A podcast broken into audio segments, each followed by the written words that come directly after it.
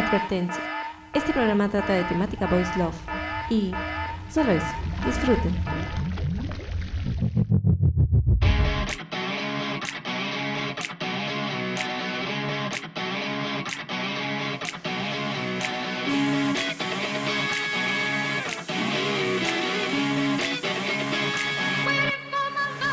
Hola gente, bienvenidos. Esto es Suggestion BL Podcast. Yo soy May y junto a Enfi, hola a todos. estamos aquí para debatir, discutir, comentar y fangirlear sobre el tema que más nos gusta, el BL. Y estamos aquí hoy día para discutir un tema muy interesante con dos geniales invitadas. Enfi presenta a nuestras invitadas. Tenemos a Gaby del programa de podcast de Fuyoshi Senpai y a Lily del canal de YouTube Lily Rocha. Hola.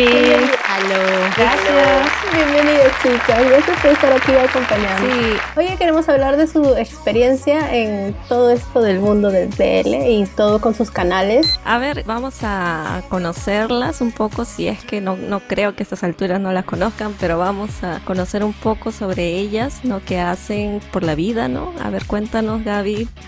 Con el tema de nadie no las conocería, yo me quedé así de no, yo creo que yo soy poquito conocida, ¿eh? Bueno, así que agradezco que me hayan invitado, de verdad, muchas gracias. Eh, soy Gabriela Figueroa, la conductora de Fuyoshi Senpai, y es un podcast que inició hace dos años, hablando realmente sobre varios temas, más como era como un tutti frutti, la verdad. Pero pues por el puro título eh, que elegí, que es Fuyoshi Senpai, pues empezó a tener más público que estaba esperando historias Voice Love. Pues bueno, soy de México, soy mexicana, eh, tengo 26 años, llevo desde los 11 en el mundo del voice love, entonces ya son unos 15 añitos viendo historias de amor homoerótico y el podcast nace, sí, ya, ya hace un rato. El podcast nace a partir de que de por sí me gusta muchísimo la radio, de de por sí me gusta mucho el mundo auditivo. Estudié comunicología, entonces soy licenciada en comunicación, pero siempre me llamó la atención la radio, principalmente la creación de guiones y por un tema de dicción, no pronuncio bien la R, se notará cuando diga yo palabras más como el cigarro. bueno, se nota mucho mi, mi problema de dicción. Normalmente me, me bateaba en las radiodifusoras locales. Y así fue como empecé los podcasts. Yo ya escuchaba podcasts desde hacía muchos años y empecé con el mío. La verdad es que Fuyoshi fue mi cuarto o quinto proyecto y fue por puro hobby, ¿no? O sea, yo decía, bueno, ¿de qué podría yo hablar? O sea, ¿de qué podría pasar horas hablando sin cansarme? Que no me requiriese como un trabajo, ¿no? Ya sabes, cuando tienes un trabajo, pues tienes que, por obligación, hacer ciertas cosas, aprender ciertos temas, leer ciertos libros. Y yo decía, bueno, ¿qué cosas hago horas y horas y no me canso y, y consume la mayor parte de mi tiempo? Pues leer mangas, voice love, ¿no? Los manguas también. Y así fue que dije, ¿qué tal si de cada episodio que yo haga, de cada lectura que tenga yo, hago un episodio de podcast? Y fue como empecé haciendo episodios de 20, 30 minutos. Esto estoy hablando antes de que Spotify incluyera los podcasts en su, en su catálogo. Así que al inicio tenía pues pocas escuchas, 100, 200 personas llegaban a, por episodio. Cuando Spotify abre su plataforma para podcast, ah, esto se va hacia arriba cañoncísimo y empiezo a tener miles de escuchas por episodio y empiezo a ser más seguido, ¿no? Y más largos. Antes eran 30 minutos, ahorita están durando dos horas. Y eso. Una de las características de... Pero se pasan rápido. Eso dicen, eso dicen. Yo espero que sí, porque si no, eh, grabarlas no son rápido, pero bueno. sí. El podcast también tiene como característica originalmente la que hablábamos de Seinen, porque es una demografía que me, me gusta muchísimo, el Seinen, Shoujo del Hosei, y como un spoilers. Eso es algo que dejo muy en claro cualquiera que entre en mi programa. Yo soy team spoilers, digo muchísimos spoilers. Normalmente se vuelve una característica del programa, no porque yo haya dicho vamos a hablar con spoilers, sino porque yo parece que no puedo hablar de ninguna serie sin que se me salga uno. Entonces lo dejé como advertencia, como warning. Y bueno, de ahí ya llevamos 57 episodios a la fecha de grabación de este podcast conjunto. Yoshi Senpai tiene 57 episodios. Bravo por eso. Y a ver, cuéntanos, Lily, sobre ti. Ay, yo no tengo un expediente tan pronto, tan grande. yo comencé en el mundo del BL porque siempre fui otaku. Así que me pasé naturalmente por la vía del shoujo y como no tenía una amiga Fuyoshi, entonces me abrí el canal de YouTube y la cuenta de Instagram para tratar de sacarme del sistema todas las reflexiones y las ideas y los sentimientos que tenía cuando leía ciertas historias. Y en eso se empezó a sumar más gente y, había personas que me empezaron a preguntar mi opinión sobre las cosas, entonces aquí estamos. El proyecto es súper joven, lo inicié ahora en febrero, justo antes del COVID. Y aquí estamos, me gustaría que creciera un poco más, pero lo mismo que Gaby, lo mío es un hobby, es un proyecto hobby, entonces lo hago un poco a mi ritmo y, y en cuanto a cuando me salen las ganas de hacer las cosas. Lo hago principalmente por eso, como la idea de las reflexiones personales en torno a una historia, qué es lo que me pasa cuando leo una historia o qué cosas se pueden rescatar de una historia. Como que eso es mi motivación principal. Así que como es un proyecto muy joven, no tengo realmente más que decir. ok. Sí, justo le iba a decir a Gaby que también somos colegas, pues yo también soy comunicadora. acá, acá le decimos comunicadora audiovisual. Sí. Ah, bueno, sí, perdón, no dije. Yo soy chilena, pero vivo en Argentina hace como unos cuatro o cinco años, ya no lo recuerdo. Y trabajo dando clases, así, pero nada que ver con el mundo de los mangas, totalmente aparte, como una segunda vida, una segunda personalidad. Entiendo. Entendemos, entendemos muy bien eso. Es mi modo nocturno. el modo nocturno, sí, el modo nocturno. Es nuestro modo, de todas nosotras. el modo nocturno. Sí, a ver, cuéntenos ahora que ya las conocemos un poco más, ¿cuántos años como Fuyoshi tienen y cómo entraron en el mundo del voice love? A ver, Gaby. Uf, bueno, para mis escuchas esto va a ser como disco rayado porque lo cuento mucho, pero para quienes no me conocen y están aquí como y está de qué me va a hablar, les voy contando. Eh, yo inicié a los 11 por una revista de manga y anime. Yo era pues otaku, toda la vida he sido otaku creo, desde chiquita y a los 11 más o menos me introduje como tal, ¿no? O sea que conocí que era un shoujo, que las mangas que eran de Japón, ya sabes, ¿no? Al inicio pensaba que eran caricaturas, no diferencias un anime de una caricatura. Ya después como que te va entrando el 20 la información. Yo tenía la adicción de comprar muchas revistas, compraba muchas revistas. Entonces mi primera revista fue una revista que en ese tiempo se llamaba Shoujo, así como tal y mi hermana un día se fue a comprar revistas y normalmente cada domingo me traía como mi bonche para que yo me, entretuviera, ¿no? Tenía yo 11 años. Y en una de esas revistas mm, venía tres chicas, una portada, ella las vio como hay una, historia colegial. Y no se dio cuenta que el cintillo de abajo decía especial para mayores de 18 años. Mm. Gran detalle. Pequeño, y yo un cintillo, el negro abajo, pero mi hermana ciega como era, pues no se dio cuenta. Mi hermana para esto me llevaba 22 años, ¿eh? no, no era una chavita, era como mi mamá. Entonces llega con la revista, dice para mayores de 18 años, me trajo, ojo, me trajo un hentai, una era de hentai, y me trajo una de especial Yuri y Boys Love. Bueno, en ese tiempo decían ya hoy. Entonces mi revista era Yuri y Yaoi, todavía la tengo. Fue una de las pocas que sobrevivió a la quema de mis revistas cuando me cacharon en la escuela católica a la que iba. Bueno, una rebunda, mandada al psicólogo, casi expulsada, me rompió mi revista. ¿En serio? Sí. Entonces rescaté dos revistas, una fue de Full Metal Alchemist y la otra fue esa, la de especial de Yaoi y Yuri. Todas las demás murieron por la patria. Y bueno, pues imagínate, la de Hentai traía disco traía disco para ponerle en el, DVD. Entonces, este, pues la del yaoi me encantó. O sea, eran historias románticas, chica chica y chico chico. Ahí fue donde mm, supe que la existencia de Gravitation, supe la existencia de Loveless, Papa to Kiss in the Dark, todas esas me enteré y, e inmediatamente me fui a buscarlas a, a los puestos piratas de discos. Ahí fue donde mis primeros acercamientos fueron bien heavies, o sea, Papa to Kiss in the Dark habla de incesto, habla de Shota, o sea, yo no entré por la puerta de Light, yo entré sin tener idea. Pero resulta que, pues, como les dije, me compraron la revista a la par Hentai y Yaoi Yuri. Y la de Hentai traía un disco. Estás hablando del hentai de los 90-2000. Aquí que haya visto hentai de esos años, la animación es súper cruda y las historias tantito peor. Entonces pongo el DVD Estoy en mi, en mi cuarto, las 4 de la tarde, lo meto, porque yo no sabía que era el hentai. Lo meto y empieza una escena de violación. Y es como... Niña de 11 años sin fucking idea de nada, quedé re traumada, quedé re traumada, o sea, fue como verla y pensar que esto era lo más doloroso de la vida, ¿no? O sea, sangre, o sea, empezando porque había sangre, bueno, o sea, desagradable a morir. Yo soy muy fan del hentai, pero en esos años el hentai no era hecho para consumo femenino nada más mínima, o sea, de hecho, era como que les encantaba todo el rollo del dolor y yo así como sin idea de nada quedé súper traumada.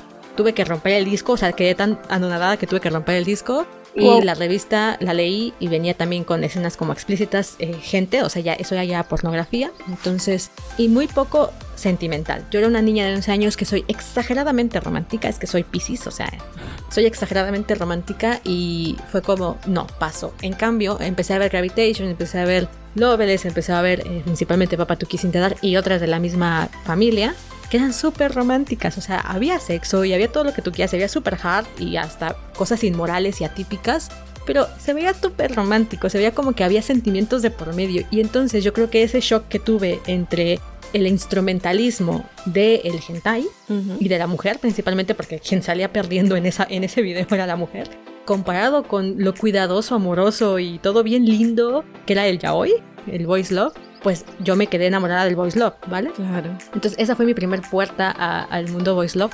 tenía yo 11 años, entre 11 y 12, pero fue a través de eso, a partir de una revista que era para mayores de 18 años, con un cintillo de mayores de 18 años, pero que mi hermana no se dio cuenta que lo era y yo lo vi y me valió 3 hectáreas. o sea, yo vi el cintillo y dije, con permiso, ¿no? lo mejor fue que esa no me causó el trauma, la que me lo causó fue la de Hentai, pero bueno, así fue como llegué al Voice Love. Wow.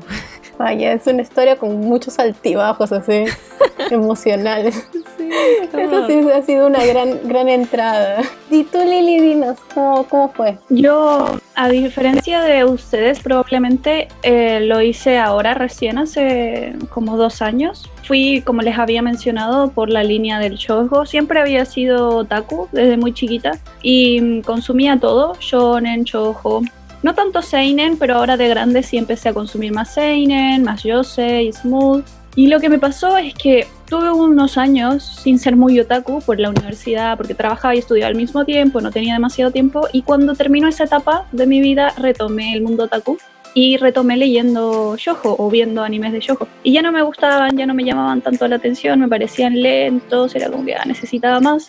Así que me pasé al Yosei, de Yosei me pasé el Smooth y del Smooth de repente encontré una historia voice love, ya hoy. Y fue como, ay, sí, esto era lo que buscaba, necesito más de esto, así que empecé a leer todo lo que encontraba y me gustó muchísimo, así que me puse a coleccionar todas las historias BL que pudiera encontrar al español y aquí estoy, digamos, no, no fue un paso traumático, nunca tuve que esconderlo de nadie porque yo ya era una mujer adulta con mi vida hecha, así que nunca lo viví reprimida, ni que sintiera que estaba haciendo algo malo, ni tenía que darle explicación a, nadie, así que fue todo muy pacífico y muy de adulta, o sea, me empecé a leerlo a los 29 años, tengo 31, así que no, ningún problema. Historias de que van de extremos, ¿no? Sí, historias muy extremas.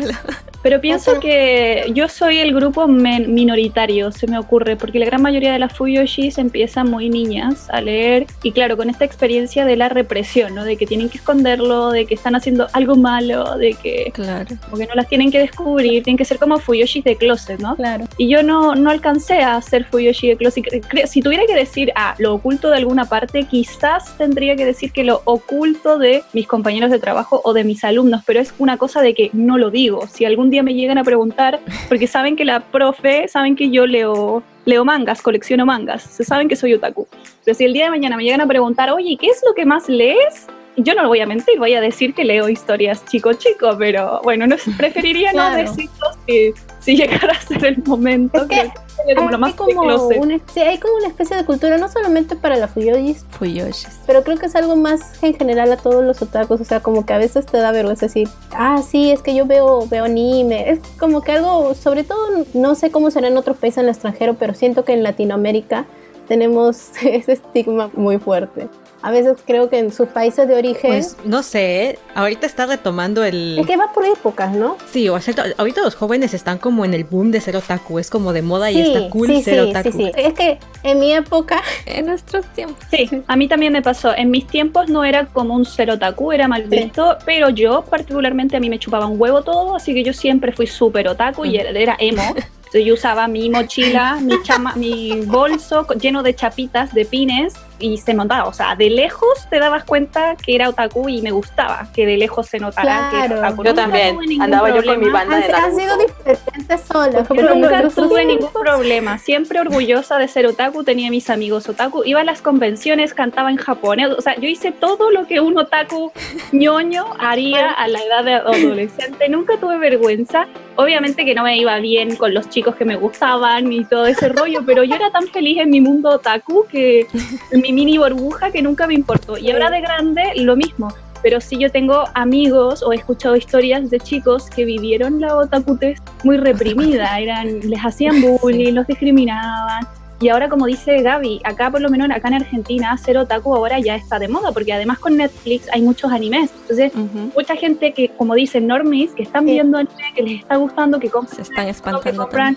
Full Metal Alchemist o cualquier cosa, y es como normal, ahora, ¿viste tal serie? Sí, de hecho mi sobrina chica me habla y me dice, oye, estoy viendo Naruto, estoy viendo Naruto Chipuden y no sé qué, y no sé qué, y es como muy normal para ella ser otaku, o sea, ella no lo vive como represión. Claro. Así como es, es distinto ahora que antes. Claro. Sí, es que antes también se tiene esa idea. Yo no sé, yo creo que tuve bastante suerte con las cosas. Porque yo recuerdo que yo, a mí me gustaba bastante Sanseiya, lo comenté. Y yo hacía bastantes dibujos de ellos. Y yo los mostraba ahí en recuerdo en mis clases. Ninguna de mis amigas le gustaba. Y yo no sentí que me bullearan por eso. Por eso digo, creo que he tenido suerte porque sí escucho, ¿no? De casos que sí les insultan, le dicen cosas, que nerd, que no sé qué. Ujú. Sí, sí, sí. Ah, y lo otro que quería decir era de que, sí, tú dices de que tal vez es un grupo minoritario, pero también es existente. Porque la otra vez estábamos hablando con una chica de Francia, que está ahí también en los capítulos del podcast, y ella también nos comentaba que ella comenzó hace, cuando salió Yuri on Ice, que fue el 2016, ¿no? Salió Ah. Yuri on Ice 2016, ella no Mm, lo vio en ese años. tiempo, pero lo habrá visto hace tres años, 2017 tal vez. Ok. Y ella ya es mayor, tiene un hijo, lo ha visto de, de grande, por decir, ¿no? Y, y sí, o sea, sí existe. O sea, yo creo que para llegar al Voice Love no hay una edad. O sea, obviamente vamos a ver que hay más chicas jóvenes, tal vez de 20, probablemente sea la mayoría. Sí. Pero sí, sí hay de todo.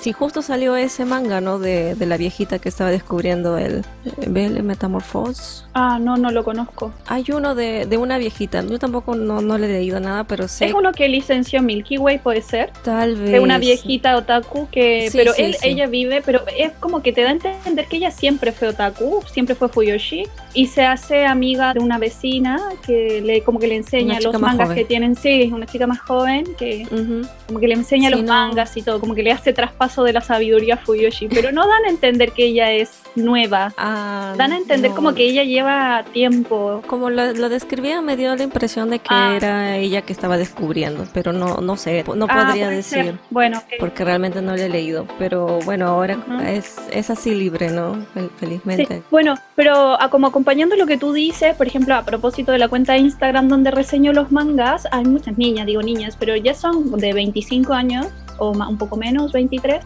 que me dicen, no, mira, empecé a leer, no sé, Asumiko Nakamura por tu recomendación y yo no conocí este mundo, no, no conocía este mundo del BL, así que sí, como que el acceso ahora que es tan fácil no solo ha hecho para las niñas, sino que también ha hecho que las más grandes conocieran también el BL, porque ese mismo estigma que estaba en los otakus también se ha quitado en la comunidad Fuyoshi, se me ocurre a mí, como que ahora las niñas que consumen BL lo dicen más abiertamente en las redes y entre sus amigas. Mm, No es como que antes estaban tan escondidas, ahora como que es muy normal que en las redes Sí. digo, no, estoy leyendo tal cosa y compartan imágenes y tengan su galería de celular llena de fotos.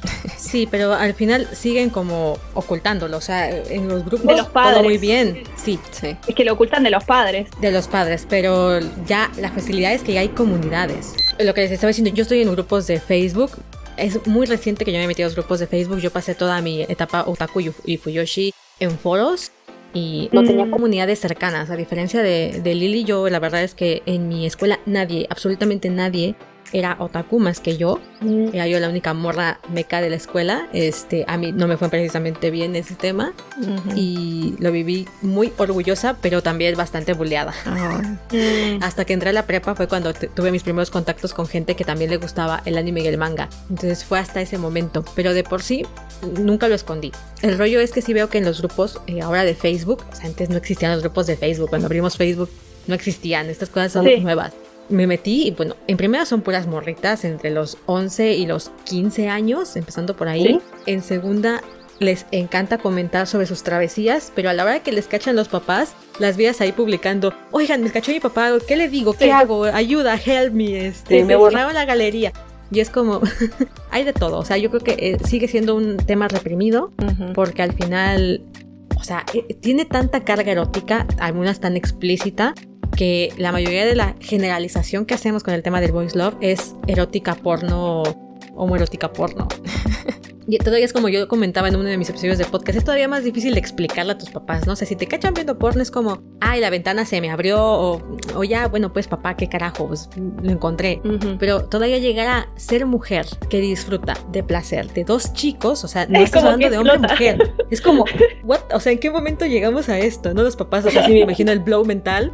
No, si yo fuera mamá diría blow mental en ese momento porque no es como que te identifiques con la personaje femenina de la, de la porno, ¿no? O sea, que digas, ay, yo quiero que me hagan. No, sino que estás disfrutando del boyerismo, del momento ahí, de, estar, así como sentada en una silla viendo todo el tema, ¿no?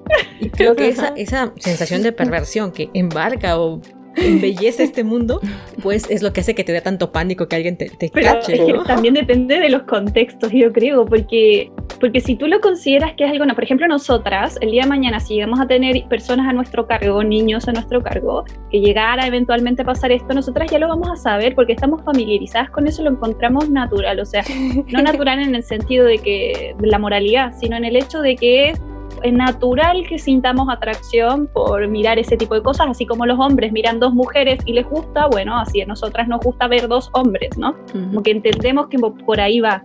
Pero las personas de nuestras generaciones anteriores... Sí, pero flípate, tenía yo 11 años. en contacto con esto. Ah, ¿a qué, ¿a qué edad te pillaron? Me, pillaron, mm, es que nunca me pillaron, o sea, la escuela ah. fue la que me pilló, pero lo que me refiero es, o sea, imagínate, ves a tu morrita de 11 años viendo... No, sí, no, no, no, sí, 11 años no, pero yo te digo, tipo, no sé, 17 años, 16 años. Sí, no, ya a esa edad hasta yo... 11 años es como que hay un límite, que un, no, no, no deberías estar viendo esto, pero ya vas creciendo y es como que ya, bueno, ya estás creciendo, pues, ¿no? Ya estás preparada para otro tipo de contenido la hormona loca, ya estás en la etapa de hormona loca y tú lo sabes. la hormona loca. es como, ¿qué hago? a los 17, 18 años es como que, bueno, ya, ya es, ya es momento, no hay misterios en la vida. ya es momento, ya es hora, sí, ya es hora. antes, antes como que es un poco más preocupante porque, bueno, son etapas que deberíamos respetar, ¿no? Pero eso no, no, no, exime de que les enseñemos a los chicos que estas cosas, este tipo de relaciones son naturales y no hay nada de malo, que es lo que últimamente se ve más, pero también hay la corriente de ya, este, por lo menos acá en el Perú hay toda una corriente de como mis hijos no te metas y como los niños les vas a enseñar de eso, que prefiero que mis hijos piensen que se pelean antes de que se están besando, cosas así. Ahora también me preocupa un poco porque de alguna manera estamos asumiendo que tenemos cierta responsabilidad y perdón, pero yo estoy así como yo no quiero tener ninguna responsabilidad de guiar absolutamente a nadie más joven que yo en el tema. Es como, o sea, sí, debería de serse, no digo que no, debería de haber este tipo de educación abierta, lo he hablado en mi podcast, o sea, para mí es que el tema de la educación sexual está súper cerrado en nuestros países de Latinoamérica. Es como, te enseñamos ITS, te enseñamos protección para no salir embarazada y te enseñamos métodos reproductivos, ¿no? Biología básica. Se acabó.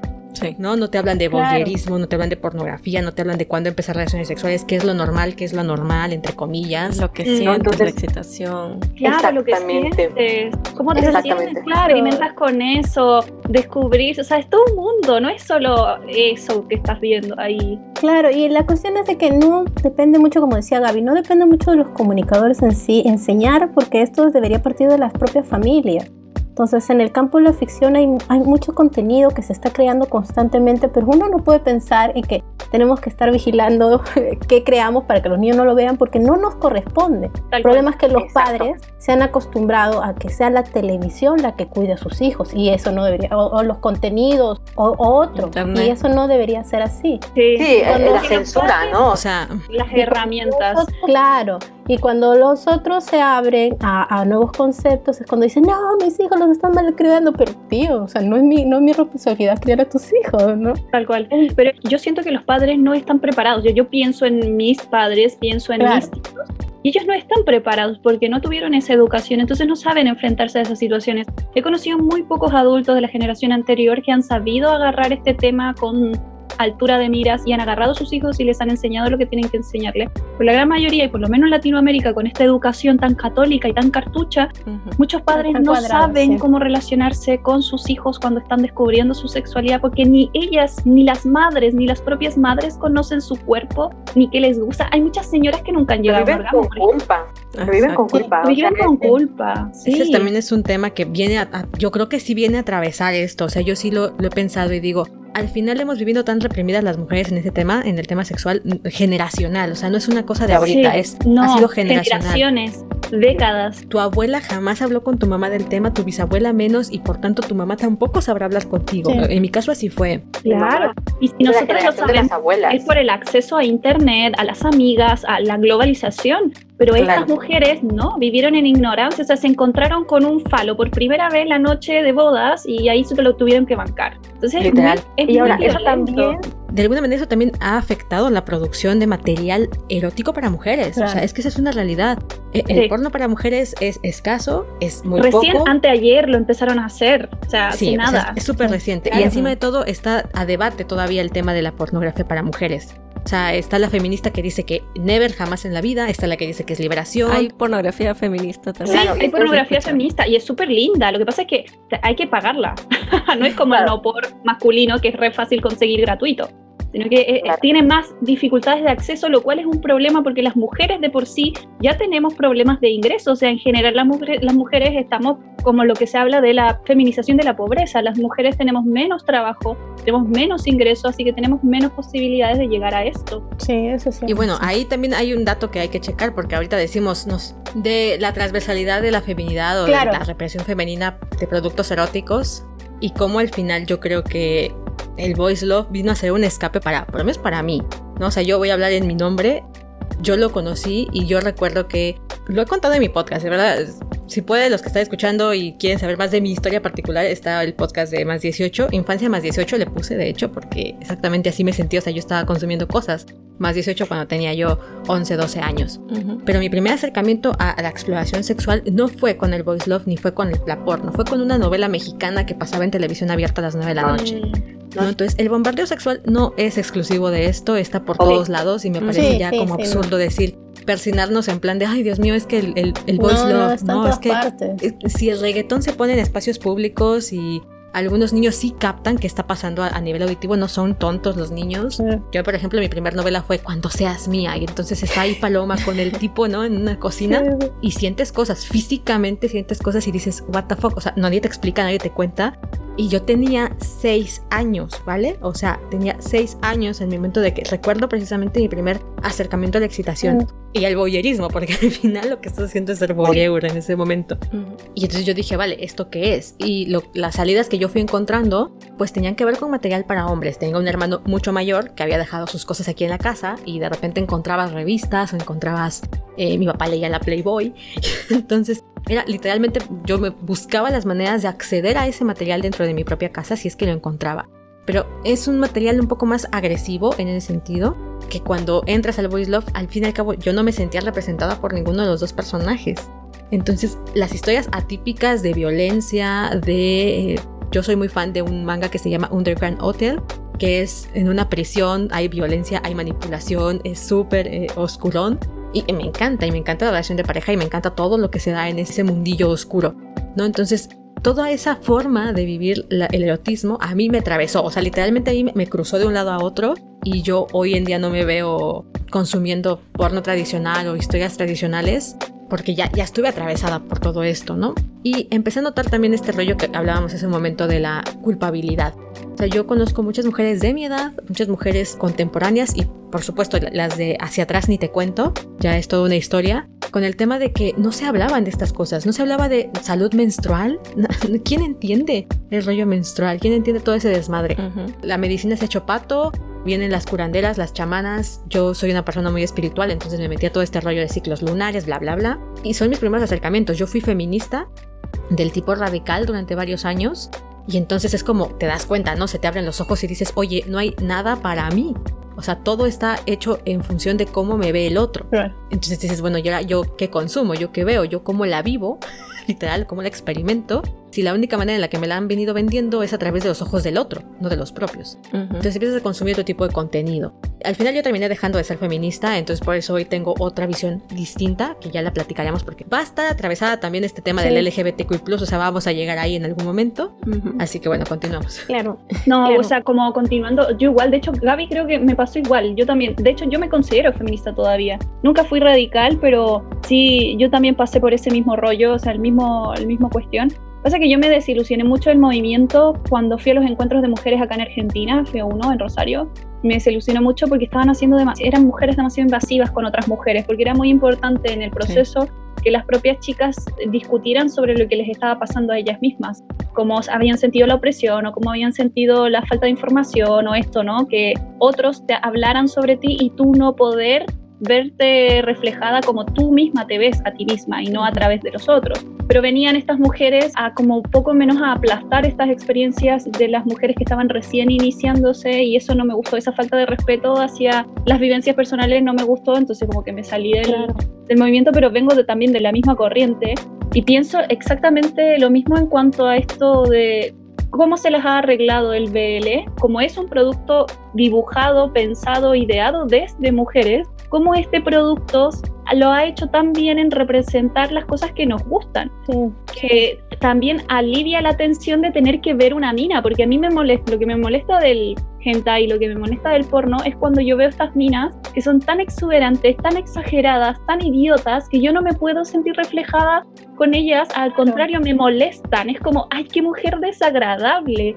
Y los tipos también, porque son súper brutos los tipos, entonces como, yo no me siento representada en ninguna de esas escenas. Claro. Eh, pero cuando veo BL, es como que se relaja esa parte, porque como no estoy viendo cuerpos de mujeres y no hay pues, personajes femeninos idiotas, entonces como que, ah, ya puedo descansar de esa presión. Y... Claro, te da otra perspectiva de la relación, de toda la relación en general. Ahora entramos en un problemón, ¿eh? O sea, si nos ponemos así, sí entramos en un problemón, porque por ejemplo, yo me desencanté del movimiento feminista porque para mí era como sé que suena mal y muchas, muchas feministas van a decir que no es así, pero en la práctica parece que es así entre más parecidas a los hombres nos estemos volviendo, más empoderadas estamos siendo. Y dices, ay, hay algo que no cuadra. ¿vale? A veces se siente eso. No son todas, pero sí son muy violentas. No, y no, no solamente violentas, no solamente me refiero a la, actitud agresiva que puedan tener, que la tienen sino a este rollo de libertad sexual. Entre más libertad sexual, entre más te acuestes con muchos hombres, más empoderada estás. Mm. Claro, es como que te exigen algo. Ajá. Sí, o sea, empiezas Creo que todos los extremos son malos. Yo creo que todas las ideologías son malas. O sea, yo creo que todo lo que termine con IA y que tenga una estructura demasiado rígida de cómo tienes que pensar, cómo tienes que ser, la vamos llevando mal. Ahora, hablábamos del otro que decías, bueno, no me siento representada y por tanto me puedo relajar. Entonces, de alguna manera, nosotros estamos haciendo una instrumentalización de dos personajes. Es que es eso. nosotros estamos instrumentalizándolo para placer. Y yo no creo que eso debería ser algo negativo. Porque el tema acá no es en otro debate porque entonces no hay bronca porque por ejemplo yo con mi novio del principio pues, yo, tuve mi época radical el rap el cabello o sea pañuelo verde salía a marchar mi pareja es súper fan de los videojuegos, es un gamer. Y me decía, ¿por qué se tienen que meter con los personajes femeninos de los juegos? Que están así con la armadura ah, sensualoncísima, ¿no? Y entonces... Claro, sí es ficción. Y me decía, es que el videojuego está diseñado para hombres y eh, tú te sientes tranquilo jugando con un personaje así porque es visualmente para ti. Nos están quitando eso, me decía. Y yo, pues es que oye, la está sexualizando. Y yo no me daba cuenta de exactamente, yo hacía lo mismo con el VL. Es lo mismo. Claro, la cuestión de esto creo que es que la gente debe aprender a ver las cosas no en términos extremistas, sino en algo, no en términos absolutos, porque al fin y al cabo siempre vamos a pecar de algo. Pero hasta es que, es que ese es el problema. ¿Por qué tenemos que verlo en ticotómico? ¿Por qué tenemos que decir, ah, esto está bien, esto está mal? ¿Por qué lo que tenemos que quitar? ¿Por qué lo... O sea, nosotros no somos blancos y negros, somos grises y... Esta ya es vetada por la palabra negro. Es que estamos viviendo una época muy convulsa, o sea, a nivel político estamos viviendo una época muy convulsa. Pero es que está bien criticar las cosas, pero el problema acá está en por qué tienes que eliminar ese contenido. O sea, acá yo creo, no es mi opinión personal, acá la idea es a tener altura de miras. O sea, ¿quién consume ese contenido? Por lo menos en nuestro caso, personas adultas. Aquí el problema es cuando estás viendo ese tipo de estereotipos en contenidos educativos. Y ahí es legítima cualquier crítica que tú quieras porque no es representativo. Pero cuando son productos de entretenimiento, yo creo que no corresponde, porque eso ya es censurar el contenido. Exacto. Ahora, el problema, perdón que te corte, el problema también es que históricamente todo ese contenido de entretenimiento ha, sido pensado por hombres para hombres. Y ahora que nosotras hemos podido entrar en esa industria, estamos creando nuestro contenido para nosotras, choca justo con este movimiento de criticar este contenido cultural. Claro, es lo que te iba a decir. O sea, y deja no solamente el tema masculino, o sea, al final estamos tomando un colectivo que en este momento está álgido a nivel político y, social, ideológico, cultural, sí. O sea, está moviendo un montón de cosas a nivel ideológico y de masas que es delicado tratarlo. O sea, seamos sinceras, hay temas que hoy en día no, te sientes libre para hablarlo porque sientes que te va a caer los Justice Warriors, o sea, los justicios sociales, y dices, puta, es que digo esto y capaz que misógina, este, retrógrada, discriminadora, entonces dices, ya ni siquiera sé si lo puedo decir. A mí me daba un poquito de cosa este tema de decir, yo disfruto de literatura voice love no representativa del colectivo LGBTQ+, porque estoy instrumentalizando a dos chicos. Entonces puede llegar a alguien que se sienta ofendido porque estoy instrumentalizando aquí viene otro rollo, igual y lo tratamos igual, ¿no? Porque luego yo me pongo muy heavy. Yo también, pero démosle, que en eso estamos. A los colectivos. O sea, yo me siento representada a huevo por un colectivo y por tanto lo que se haga con ese colectivo me ofende. Yo, por ejemplo, no tengo ningún problema con el hentai. O sea, yo no me siento representada por las mujeres del hentai y sé que es consumo masculino. Sí. Si me gusta bien, si no me gusta lo apago y me voy. Pero empiezan con el tema de es que soy mujer y no me puedes representar así porque yo con el colectivo enorme de mujeres no queremos. Y ninguna mujer se siente representada por eso y es como... Pero es que no es contenido para ti. Nada. Exacto, no es contenido para ti. Justo en eso, en lo que decías Gaby sobre que tu chico decía que los gamers y todo eso, el mío también, mi pareja, él es bastante, le va mal a los cómics y él decía de que, mira, están criticando a este artista que dibuja bien, este, bueno, tú sabes, exuberante, por todos lados, curvas y todo. Grupos feministas que las mujeres no deberían ser representadas así. Y él me muestra, ¿no? Ellos quieren que sean representadas así, ¿no? Que obviamente son cuerpos más reales. Y dice, esta debería ser la forma. Y también hay un cómic que, bueno, él, lo tiene acá, que es bien por, ¿no? La chica este, le dan por todos lados. Pero, o sea, es Druna, se llama y él dice, bueno, es que esto es para hombres. No, pero me lo apunto. Sí, yo también, quiero ir a chusmear lo que es. y claro, o sea, y él dice, o sea, no, o sea, ¿por qué están llegando acá? Y es lo mismo cuando nosotras también vienen gente diciendo, ah, pero esto no representa la comunidad LGBT. Porque me quitan todo lo que amo. sí, todo lo que me has querido. Pero sí, es como, es un fenómeno como de la, es el tema que hablábamos con Enfi la otra vez sobre la cultura de la cancelación, ¿no? Esta necesidad de hacer justicia con tus propias manos eliminando algo. Lo que es políticamente correcto, se mm. Lo que pasa es que, es una etapa. Sí, no, ¿sabes lo que yo también pienso? Es que es un problema, lo veo también muy centrado en Latinoamérica, de que los públicos no tienen una educación, están acostumbrados a recibir lo que sea, hacer su opinión, no, no pueden centrar sus mentes en, no, mira, esto es ficción, no es verdad, no es para representar, separemos lo educacional de lo que es simplemente entretenimiento y hay públicos para todo. Y si tú quieres consumir ese tipo de contenido, lo consumes. Y si no, pues no lo hagas. Y eso sí, es eso es cierto, ¿sabes? Porque yo, en otros mercados como que los rangos etarios y el público está muy como enfocado, así como este contenido es para tal persona, como que acá faltan etiquetas, por ejemplo el tema, yo colecciono mangas y, por ejemplo, a mí me gustaría que ciertos mangas vinieran con la etiqueta lectura para adultos, por ejemplo. Sí, y no, acostumbramos, no, no viene, no acostumbramos a nuestro público a saber seleccionar lo que quiere consumir. Claro. Porque, bueno, acá pasa. Y esto, esto nos ligaría con el tema de los géneros. Claro, justamente el topic más importante del programa del día de hoy es hablar sobre los géneros y qué género podemos considerar al BL en sí. Ahora que la, la, demanda y la oferta es mucho, mucho, mucho, mucho más grande de lo que era hace unos años atrás. Es nuestro momento. Es nuestro momento. Yo creo que va a seguir aumentando. Va a seguir aumentando porque ahora el consumo se da por varios sectores. O sea, tenemos el Internet que se ha abierto este, así enormemente, el streaming Ahora cualquier cosa es posible, o sea, cualquier serie tú la ideas, la pones, si quieres hasta publicas este, en YouTube, hay muchas plataformas.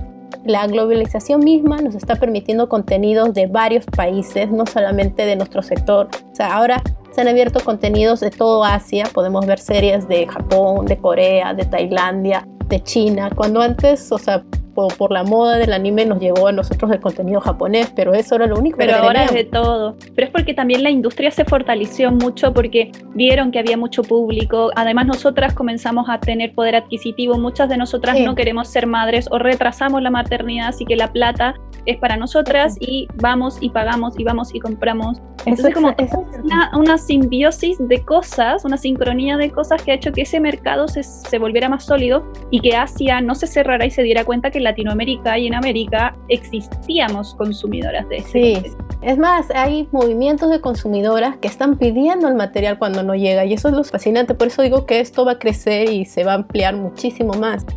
Y eso, es muy bueno, o sea, ahora el consumidor tiene el poder de producir y ahí meter sus manos como antes, los fandom, el fenómeno fandom ha crecido de una manera así exorbitante. Ahora, eso mismo es lo que ha creado que esta cultura de la cancelación también tenga tanta relevancia, porque antes el, el fandom no tenía poder ahora lo tiene y deciden. No tenía poder. Che, o sea, yo dejo de leer tú esta y te cancelo y la acuso de lo que yo o sea, e, e, Eso es lo malo de todos los fenómenos. Hay de todo. que antes, de la justicia. Cuando tú lees los mangas antiguos, ves que el medio de comunicación entre la creadora, la mangaka y su fan eran las cartas, ¿no? Y las cartas de mujeres japonesas. Entonces ahí ellos, los editores, la revista y la mangaka, más o menos iban encaminando la historia. Ahora los canales de comunicación son más rápidos, son más directos. Entonces van y, bombardean las cuentas personales de las mangakas, de los, claro, de los editores y de las revistas. Entonces ahora hay mucho más, mucho más factores que están influyendo en la construcción de esa historia, que es muy bueno, pero también muy malo. Sí, sí.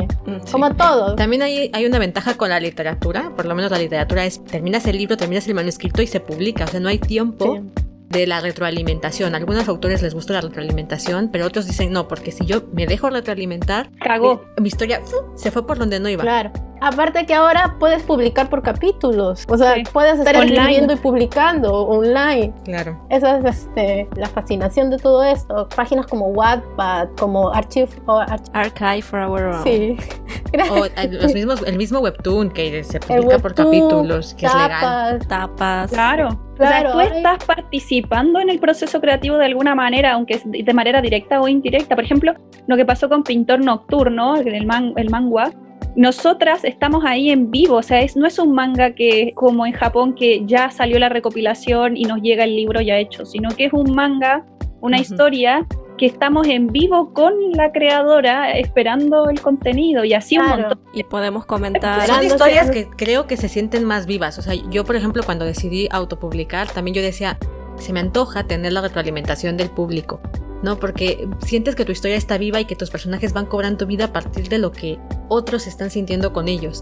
Ahora, el mm. tema es, ¿verdad? Tienes que tener como mucha claridad y como mucha fuerza emocional y seguridad para que tu historia siga por donde tú decidiste que siguiera. ¿No? Mm. Y, o sea, una cosa es la corrección de tu historia y decir, bueno, mira, ah, por aquí podría haber ido mejor o voy a hacer tal cosa. Y otra es que comentarios que lleguen en plan, es que ese personaje no me agrada. Es que su actitud tóxica, me caga el término tóxico. O sea, no se imagina lo que me el término tóxico. Y la normalización de la violación también me pudre. me pudre, sí, también. Ah, eso, eso sí, A mí lo que me choca es la de romantización de la violación, porque... sí, eso es, eso es una cosa de que digo... No normalización, sino romantización de la sí, violación. la romantización. Tienes razón, sí. Esa palabra. Es una cosa me cansa, es como que la escucho y es como, oh. Ya otra vez sí. yo cuando veo esas cosas, yo, yo evito ese tipo de contenidos.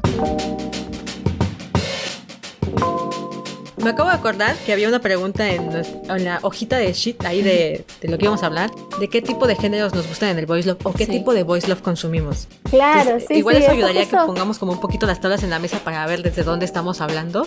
Sí, bueno, a mí me gusta todo, cabra. Me gusta todo lo que venga. Yo leo, tengo mucha curiosidad y me encanta todo, pero siento particular debilidad por las historias románticas y por los tóxicos, las dos cosas. Pero no discrimino. a ¿ah? Lo que venga, yo lo leo y está todo bien. ¿Y hay alguno que evitas? Eh, evito los que están mal construidos. Hay muchos manguas que están muy mal construidos o muy mal dibujados y eso es como que, bueno, si no me enganchó la historia, no me enganchó el arte, chao, lo dropeo. Pero en general casi todo lo que entra en mis manitos.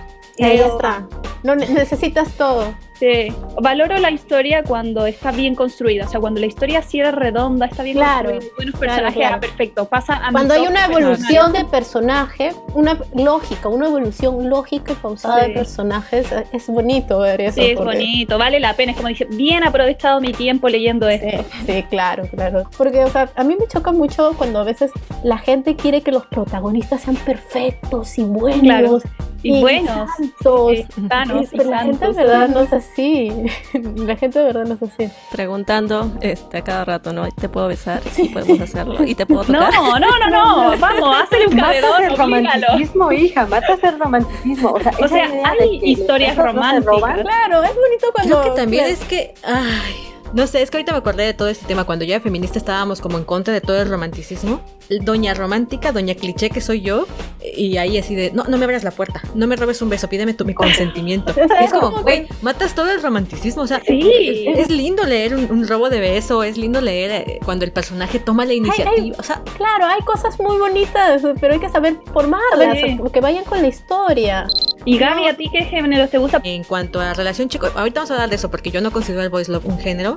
Entonces, a mí las historias que me gustan son los thrillers psicológicos, eh, la comedia romántica estúpida, Ah, sí, la comedia romántica erótica. O sea, Y a mí, yo- eh, yo me quejo mucho de las historias que son puro sexo, pero me encantan. en literatura, En manga y en manga no leo mucho Ah. erotismo porque no, no despierta esto. En cambio, la lectura para mí es como, ¡uh! Claro, es adiós, me fui! la imaginación, ¿no? Sí, Sí, en cambio, verlo ya digerido y masticado, sí.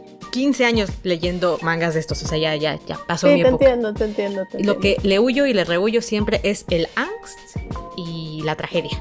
Por lo menos en romántica, odio los finales con tragedia y odio el sentimentalismo. No te leo ni novela, ni manga, ni absolutamente nada que sea.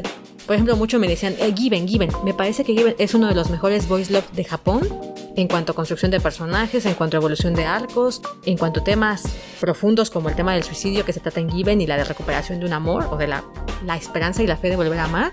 Creo que es uno de los mejores BL. Me gusta ni de pedo, me duermo. o sea, me, me da mucha flojera todo ese rollo de me voy a cortar las venas por tu amor y el exceso de dramatismo a mí me apaga, me, me, Claro, me a mí me gusta el eh, la angustia, sí, llorar, pero siempre con finales felices. Y sí, cuando hay personajes y eso que son ex- exageradamente dramáticos, es como que, ah, ya, me aburrí. Sí, sí, yo también Sí. paso. Ah, Me gusta, o sea, la gustan cuando son muy sosos, cuando son muy pasivos y, y no me gusta cuando son así o indecisos, muy Es indecisos. que la, la no historia no avanza. quieren. Si tienes dos personajes Exacto. aburridos, no hay quien tome la iniciativa. Eh, Mm. Como estoy aprendiendo sobre romántica, o sea, siempre en la romántica eh, te dicen, lo ideal es que uno de los personajes tome la iniciativa y el otro tenga una resistencia, porque si no la pinche historia romántica no avanza. Sí. Yo, por ejemplo, consumo mucho thriller psicológico en Seinen. Y hay historias que yo, si estuviesen en Japón, para mí deberían estar en la categoría de Seinen con etiqueta Voice Love. Killing Stalky, Pintor Nocturno. Oye, muchas de ¿leíste- no sé si leíste Sakuragari, Gaby. Esa debería estar en Seinen. O sea, Está buenísima. está buenísima, está buenísima. no Está vamos a decir que buenísima. Dibujo, el dibujo es precioso, la historia es Sí. complicada, hay partes históricas, o sea, es un manga histórico. Sí. Entonces dices, eso es etiqueta biel, pero no es romántica. O sea, no, No, es romántica, no es no, romántico. no es de final feliz, Tal cual. no va por ahí, ¿no? Entonces, ahorita hablamos de los géneros porque yo creo Claro. que en Occidente tenemos que ponernos changos con ese tema. Sí, o yo creo que estaría menos- muy bueno, sí.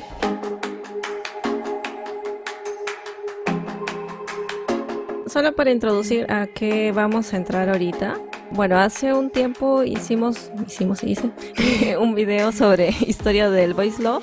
Si tienen curiosidad, si no lo han visto todavía, ahí está. Pueden ver más o menos cómo es que surge en Japón todo este movimiento, ¿no? Con esas terminologías de Shonen Ai, Yaoi, hasta convertirse en lo que no- conocemos como Voice Love, ¿no? Que es todo este catálogo que fue evolucionando, ¿no? Porque un inicio fue más, este, pedofilia, ¿no? Eh, y después fue más hard y después ya conocemos que ya con romance entre chicos con historia, ¿no? Que es lo que creo que a muchas les gusta. Claro. Ah, bueno, hay de todo, ¿no? Hay de todo en la viña del Señor. Depende que esté buscando esa tarde. claro, si hoy estoy ganas de, "Mm, solo quiero ver que se den, entonces ahí siempre hay uno, siempre hay, hay una sí, historia hay para de ti. todo en la viña del Señor, como dice. Exactamente. Para todos los colores y los gustos. Todos los gustos, o sea, nadie se puede quejar. Si no tiene el, el tipo de historia que quiere, la puede inventar. Claro. Entonces nos damos cuenta de que todo esto surge en Japón y va llegando a otros países eh, asiáticos, ¿no? Como también fue explicado ahí, ¿no? A China, Tailandia, a Vietnam, Corea y todos estos lugares que llegaron con una denominación, así como a nosotras llegó ya hoy, a ellos también les llegaron de otra forma, ¿no? Y ahí nos encontramos con esta maravillosa categoría, ¿no? Es maravilloso tipo. El problema está en que no todos conocen qué cosa es el voice love y como ya veremos en un futuro video sobre la historia del slash y cómo surge en la parte de Occidente, que si bien es casi al mismo tiempo, fueron dos corrientes diferentes porque aquí en Occidente es más, digamos, vinculado al LGBT y bueno, en Japón sabemos que no, son para chicas, ¿no? Hechas de chicas para chicas la idea entonces que nos surge y nos cuestionamos, pero ¿qué cosa es el BL? No es como un show, un seinen, no es una demografía. No es una demografía. Claro, no, no sería una demografía porque eh, la demografía incluye sexo y rango etario de, de edad, que justamente es el Kodomo y todas las otras cuatro demografías.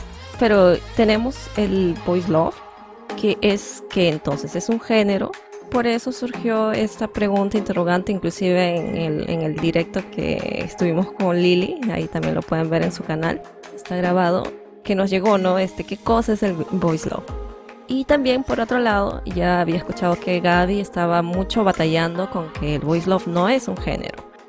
Entonces es cómo podemos ahora verlo si ya sabemos que los géneros son varios, ¿no? Como dicen romance, thriller, angst eh, y, toda esa categoría que tú encuentras en cualquier libro. Esos serían los géneros, entonces el voice love tiene sus propios géneros, ¿no? Ya creo que muchos youtubers, incluido la Gata Gorda también, ¿no? En el canal de Gata Gorda, también comentó, ¿no? Toda su, su explicación al respecto. Y por eso yo quería preguntarle ahora sí a Gaby, yo sé que tiene muchas ganas de comentarnos.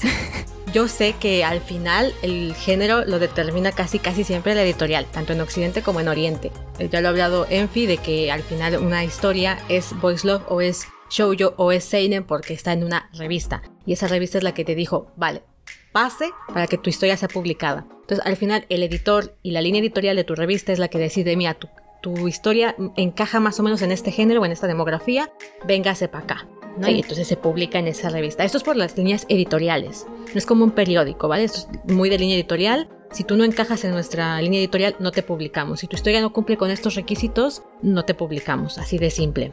Eso fue haciendo que las asociaciones que tenemos con el show, yo por ejemplo, chicas colegiales, en tales problemas, en tales situaciones, probablemente encontrando el amor, y nos hacemos más o menos una idea de cómo es esa historia.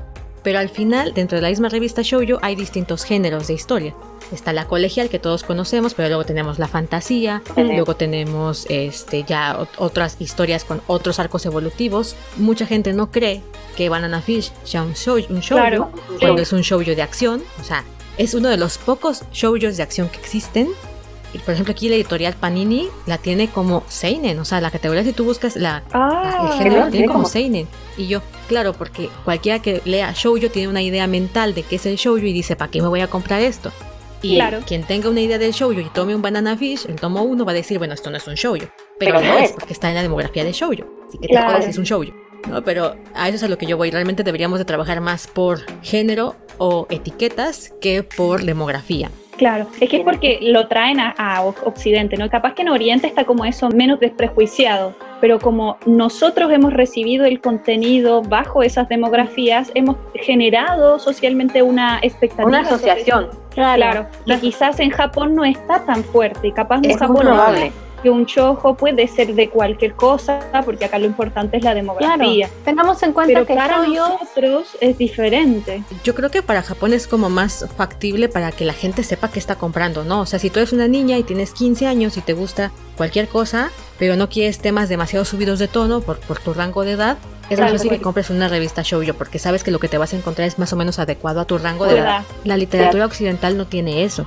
Literatura occidental tú puedes acceder a una librería y comprar el libro que sea. No hay un más de 18, menos de 18 para para, para allá. Hablo mucho de literatura porque, paréntesis, para que sepan por qué hablo de esto, yo estoy preparándome, quiero, mi sueño dorado siempre ha sido ser escritora tienes dos opciones cuando escribes, o te autopublicas Vas o una editorial, vas claro. buscando un editorial. Entonces te tienes que empapar un poco del tema, tanto para saber a qué editorial le tocas la puerta, como para saber si lo autopublicas, cómo lo vas a hacer, cómo funcionan los géneros, los narradores, los arcos de, de personaje. O sea, tienes que formarte para ser escritor como para tener cualquier otra carrera. Pero bueno, fuera de eso, el manga como una historieta también es un género literario. O sea, yo soy del- Claro, del, grupo claro, de yo personas también. que No, yo que es grupo o es una literatura. Ahora, lo que me refiero es que la industria editorial del cómic y del manga Sí. es distinta a la industria editorial de un libro normal, Ah, un ok. libro de pura letra.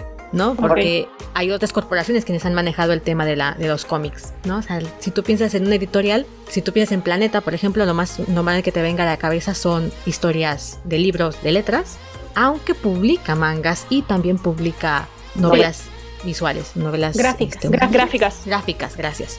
A lo que yo voy es el, el género realmente se debería determinar por la trama. Como te dije antes, tú llevabas tu manuscrito, era como, mira, yo hice una, una historia que va de esto, esto y esto, a mí se me ocurrió así, y la editorial la leía y decía, vale, ¿va con nuestra línea editorial? Sí, lo sumo a nuestra publicación. ¿No va con nuestra línea editorial? No la publicamos. Yo como editorial la recibo y digo, vale, tu historia es fantasía de espada y brujería. Se Claro, sí, categorizaban por lo que trataba la historia. En cambio, en el tema del voice love, como bien dijiste, Lili, pues va llegando a Latinoamérica, a Occidente, y nosotros vamos haciendo asociaciones. Mucha gente no sabe que shoujo no es un género. Mucha gente asume que shoujo es una... Una de Género, género, sí, no una demografía. Si le preguntas de qué trata el shoujo, te van a decir el clásico, pues, Pues una, chica colegial en, un- en un romance en instituto y se acabó. ¿no? Y si dices, bueno, Banana Fish es shoujo, pero es acción, te van a decir, no, eso no es shoujo. Claro. Y tú, sí, sí es shoujo. Eso pasa con el voice love. Sí, No, y ocurre también las discusiones con Seinen y, shoujo- y Shonen, ¿no? Por ejemplo, lo que pasa con Shingeki no Kyojin. Mucha gente cree que es un Seinen o quiere que sea un Seinen porque el contenido escapa a lo que nosotros ac- hemos acostumbrado de ver un Shonen, ¿no? No es un Claro. Goku, no es un, no es un Lo mismo le pasó a Death Note. Death Note era como, no, es un seinen. Y es como, No, no, hijo, cariño, es un Shonen. Es shonen. Shonen. Te jodes, es shonen, lo siento. Claro. Y por No ejemplo, eso es mucho, muy viable. No viciela. Eso No. es muy viable porque si tú estás preparada para chutarte una historia seinen, vas y compras el, el tomo. Y si quieres algo más ligerito, te vas por algo que esté en una revista shonen. Sí. Lo mismo el romance. En cambio, el Voice Love no tenía eso. Todo, todo estaba categorizado bajo la etiqueta Voice Love. Claro. Entonces tenías cosas súper heavies como Underground Hotel o como cualquiera de los mangas viejitos que tienen historias como súper distintas a, lo- a la, a la media. Y luego- lo que tuvo éxito, que fue lo que más empezó a demandar el público japonés, que eran las historias de gente de oficina. ¿No? Es Fulano con Sí. sutano, borrachos en una... Eso fue lo que fue pegando. Porque eso es bastante el leitmotiv de los, de los japoneses, porque la mayoría son oficinistas. Necesitan Claro. ese, ese tipo de historias. O sea, los que consumen, claro. Claro, el público objetivo allá básicamente oficinista. Claro, entonces eso era lo que iba despegando. Entonces, ¿qué empezamos a hacer de este lado del charco? La asociación.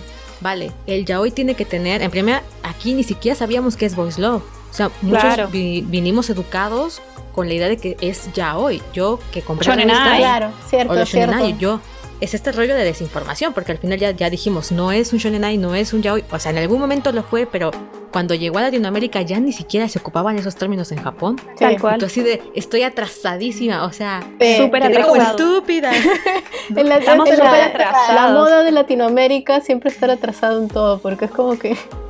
Todo Sí. nos llega tarde, pero en todo, Todo, en la en- tecnología, en la literatura, en todo, el cine, todo. en el cómic, En en todo. Dios mío, estamos Sí, al final, al final de la cadena. Es como Ahora, entonces, la cadena. exactamente, la gente dice, es que Pintor Nocturno es un voice love, o es que King Stalking no es voice love porque no romantiza. Ya, ya se ha hablado de ese, Sí, ese tema no. miles de veces, ¿no? O sea, es voice love porque está la publicado en Lenshin, editorial. y Lenshin dijo que es voice love y ahí se acabó. Y ahí se- Ahora, creo que el debate aquí es qué se va a hacer con la literatura, que es la que todavía no tiene idea de cómo entrarle a eso. O sea, en la literatura, las novelas de este tipo no son comunes todavía. Estamos como a tiempo todavía de ver qué es lo que piensa hacer las editoriales, que son las que van a terminar marcando el ritmo. Van a ser las editoriales. Pero yo creo que ahí estaría muy bueno, porque, por ejemplo, me encanta esto porque yo hace muy poco también supe la distinción entre género y demografía, como, mira, y otaku toda mi vida y recién ahora, antes de ayer prácticamente supe cuál era la diferencia entre género y demografía, pero es porque es lo que decía antes las chicas, que es como que falta educación en el consumidor.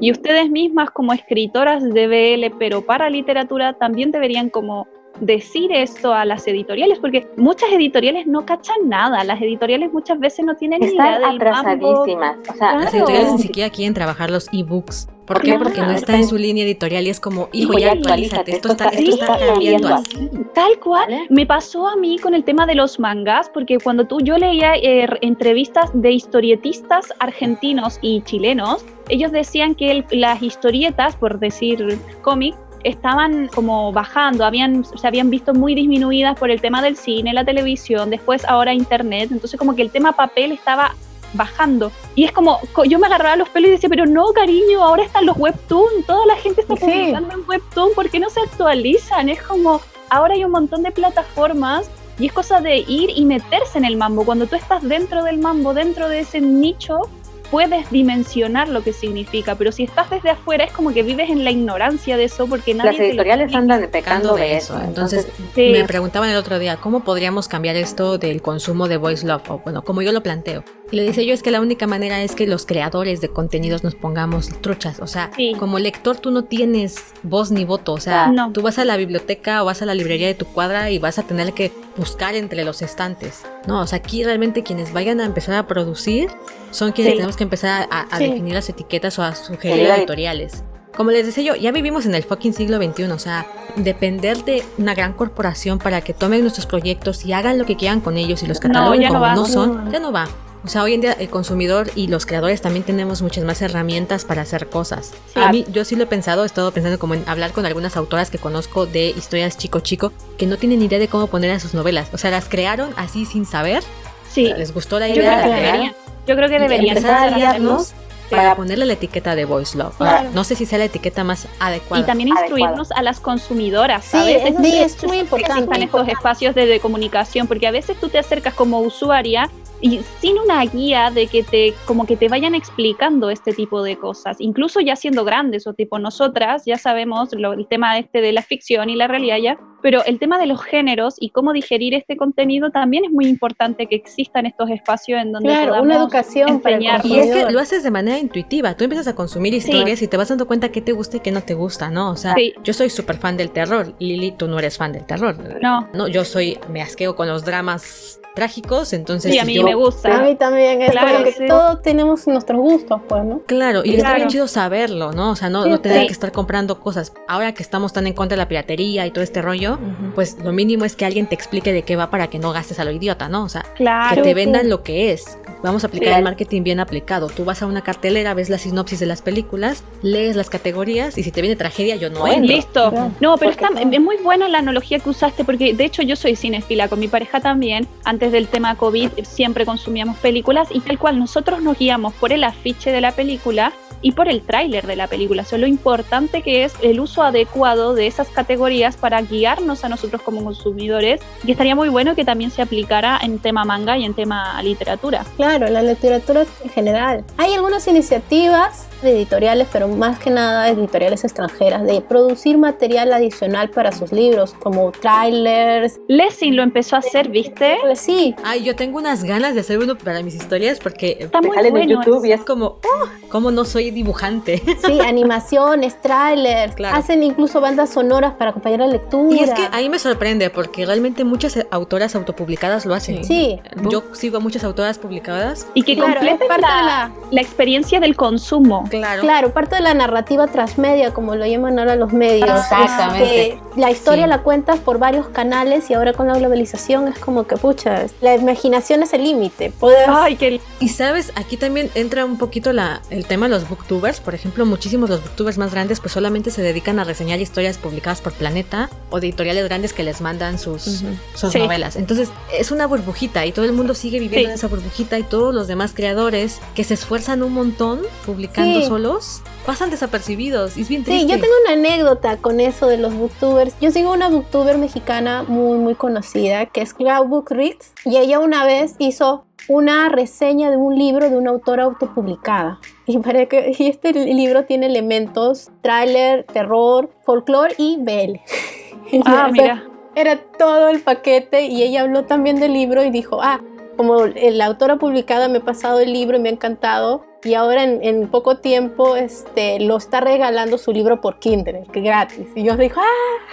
Lo necesito en mi vida. ¿Y para qué? El libro es realmente genial. Así, ¿Cómo se es llama? Muy, muy bacán. Ay, pásalo, Se yo quiero llama leerlo, por la, favor. La Nación de las Bestias de Mariana Palova. Ya no está gratis, ahora sí. Ya está publicado por Planeta. Sí, y es lo, lo genial, porque su crítica hizo que mucha gente lo leyera y que la editorial se interesara en ella y siendo este, autora autopublicada consiguió un contrato con Océano que le publicó el libro y ahora está la segunda parte que estoy Ay, desesperada por por, favor, leer. mándamelo eso, quiero leerlo. Sí, sí, te lo voy a enviar porque en por realidad favor. la novela es muy, muy buena. Y me han dicho que en la segunda parte, o sea, en la primera parte no, no se explora tanto la relación de la pareja, pero ya hay el, el ¿cómo le dicen? Cuando se cuece lento y se me olvida. Burn, eh, slow Burn. Sí, es un slow burn. Y por ejemplo, esa novela, pues está bien chido Ay, lo porque. disfruto bien, mucho. Está, está bien chido porque al final creo que es fantasía oscura. Sí, es fantasía La oscura. Nación de las Bestias es fantasía oscura y ahí vendría la etiqueta Biel. Por eso yo Claro. abogo por el tema de ocuparlo como etiqueta. Claro. No, o sea, por ejemplo, yo soy consumidora de romance comedia, o sea, a mí dame romance comedia erótica, o sea,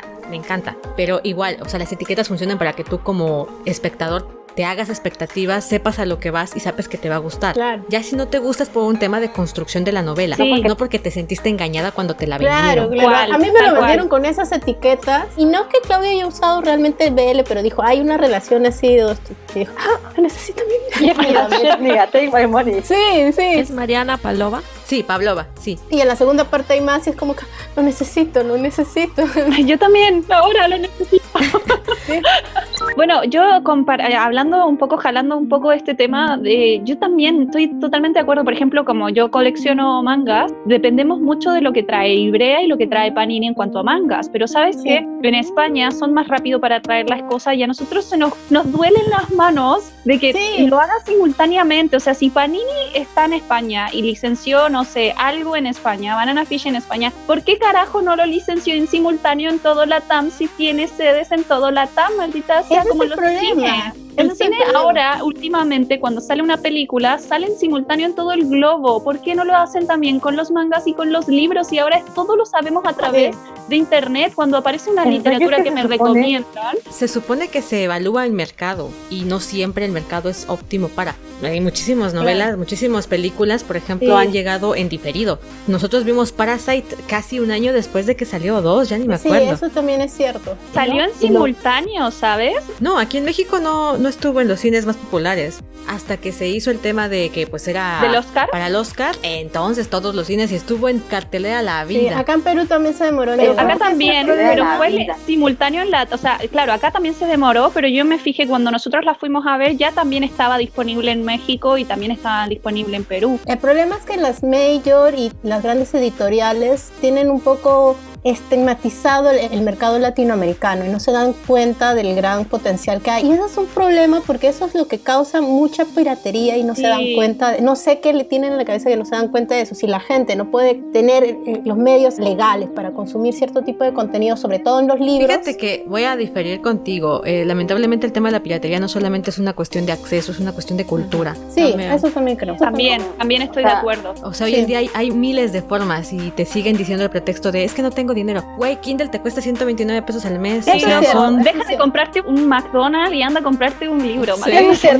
una membresía. O sea, el Kindle es membresía y te puedes bajar un montón. Sí, sí. O está gratis, ¿no? O gratis. Sí. Pero al mismo tiempo yo creo que están desaprovechando el poder de las redes, porque por ejemplo cuando yo veo que en España o no sé, México hay un libro, yo también lo quiero ahora. Claro, lo quiero físico. Por ejemplo, hay muchos libros en España que ya están en Kindle, que lo podría comprar en Kindle, pero lo necesito en físico. Mi espíritu lo necesita en físico. Entonces es como No que se llega. cierran. Si tú haces un esto, o sea, Claro. no sabemos quién está haciendo los estudios de mercado, bajo qué consignas y qué estándares están haciendo este supuesto estudio de mercado latinoamericano. Pero el problema es que cambia todo cuando se lanza el producto. Cuando se lanza el producto, la- el tema este del consumo en cadena, de que lo ves, que otro lo compró, entonces tú también lo quieres, Claro. hace toda la diferencia. Sí, o demoran los libros en llegar muchísimo, muchísimo hasta acá. Sí. Es como que, pero ¿por qué? Pero te la Déjame baja porque pasa un año. Claro. Claro, uno tiene la expectativa, yo quiero este libro, lo necesito en mi vida. Pasa un físico. año y ya llegó y eras como, pero ya pasó.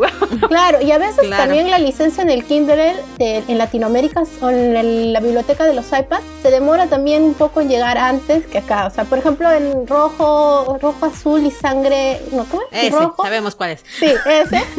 Este salió mucho antes, la versión Kindle en Estados Unidos, antes de llegar a la versión Kindle en, en América, incluso para poder conseguir la versión Kindle en inglés, porque estábamos así, ¿cuándo sale? Se demoró. Y es una cuestión de que en ese tiempo un montón de gente ya lo sacó en pirata. Yo últimamente estoy dejando de consumir pirata gracias a hablar mi voz de conciencia que se llama Envy. Y proyecto, ¿no? El proyecto que tienen por Ujú. Suggestion Project. Pero el sí. problema es que todavía hay, sí, sí, sí, estamos abogando por todo consumo. este, y lo bueno es que es cierto, hay muchos medios para consumir legalmente, gratis y seguro. También ahí entra yo algo que siempre estoy como en pelea. Latinoamérica se mata discutiendo con los autores de manguas y mangas, que no Sí. los pelan, que no sé qué, se la pasan pues traduciendo de manera ilegal. Y hay mucha producción latina. Hay Sí, mucha producción también, latina. Hay mucha y producción dices, latina. Que no llega, sí. guay. No hay difusión de eso. O sea, está bien chido que llegue y que nos guste y todo este rollo, pero ni siquiera apoyamos nuestro propio mercado local. Y dijeras, bueno, Sí. nuestro mercado local es chafa. Yo lo apoyaría si conociera. Eso. Me que encantaría apoyar, pero no nos sé falta- dónde están. Al mercado local lo que le falta es expandirse, conocerse. Ocupar las redes sociales también, Ocupar ¿eh? las O Ocupar sea, las redes, sí. Sí, yo creo que sería muy importante. Sí, o sea, yo por ejemplo que estoy metida en eso sí es un temazo. O sea, por ejemplo, yo tengo ganas de autopublicar en papel la novela que tengo y pues tengo muchas escuchas en Chile y en Argentina.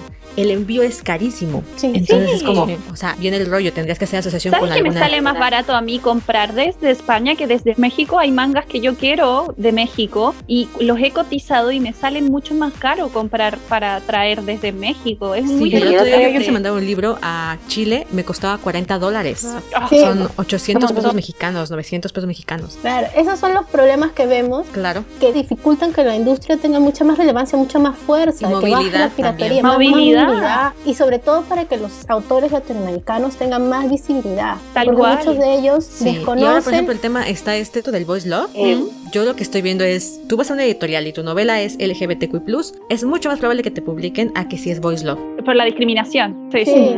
Sí. Ahora bien, este tema, yo por ejemplo creo, o sea, hoy en día, por ejemplo, en literatura, le dicen a la literatura juvenil un género. A mí no me parece un género, pero las editoriales lo manejan como tal. A mí literatura Claro. juvenil me suena a demografía. Sí, a mí también. Es para Sí. chavales entre 14 y 16 años. La New Adult es para jóvenes entre tal y tal edad. Claro, es una Es demografía. una demografía. Exacto. Y entonces ya dentro de la, de la demografía ya puedes encontrar, por ejemplo, no sé, no es lo mismo leerte Carry On, que es literatura juvenil, fantasía romántica, o romance fantasía realmente, porque es más romance que fantasía, a leerte de literatura juvenil, dame otro ejemplo, este...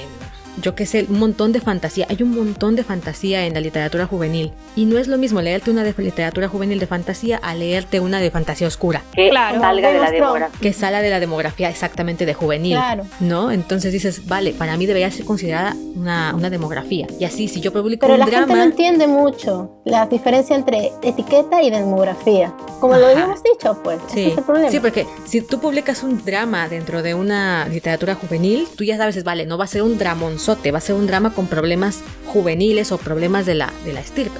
Si tú publicas un drama en contemporáneo, por ejemplo, es posible que ya se metan con temas de suicidio, drogas, cual. prostitución, cosas más oscuras o más filosóficas o que requieren Sí, mayor más profunda, más adulta. sí. Exactamente, más adulta. Entonces dices, debería considerarse demografía, no género. Porque entonces asumimos que como es literatura juvenil, toda tiene que enmarcarse en cierto parámetro. Lo que le pasaba al Boys Love. Como es Boys Love, tiene que ser, en primera, romántica. En primera tiene que ser romance. Punto número uno. No. En segunda tiene que haber UK y seme. Tiene que haber quién va arriba y quién va abajo. Claro, ¿no? es- En tercera, no sé qué, o sea, eh, tiene que haber un final feliz. No, eso es de la romántica, eso pertenece al género de la romántica. El final feliz claro. es parte del género de la romántica, ya el subgénero lo podemos platicar. Y ahí viene el tema del slash, que eh, la gente que inició en el slash también seguía también de alguna manera haciendo producto chico chico para chicas. O sea, sí, es había más es, es que es un producto chico chico, es la versión occidental, del- occidental. del, BL. O sea, lo, lo único que yo veía del slash diferente al, al BL es quitar el rollo de la feminización de los personajes, lo Sí. cual la verdad es un punto a favor, la versatilidad Sí. Pero los temas del slash seguían siendo para mujeres. O sea, yo seguía le- yo leo un montón de slash sigue siendo para mujeres. Que viene del M slash M. Ah, claro. E inició igual como un fanfic, o sea, nosotros lo conocemos como fanfic, pero inició como un fanfic de Como estos un de- como Sí, un de doujinshi, Star Trek. pero versión occidental de Ajá. Star Trek. Ah, Entonces, sí. ellos no tenían noción alguna del tema de Japón, pero Ah, el, sí, el tema de shipear hombres con Era lo hombres mismo. este es, Es histórico. algo, Exacto. sí, es algo histórico. Exacto. Trasciende culturas e idiomas. Trasci- sí. Exacto. Es algo que la gente no puede decir es una moda actual, no, es algo que viene desde, uff,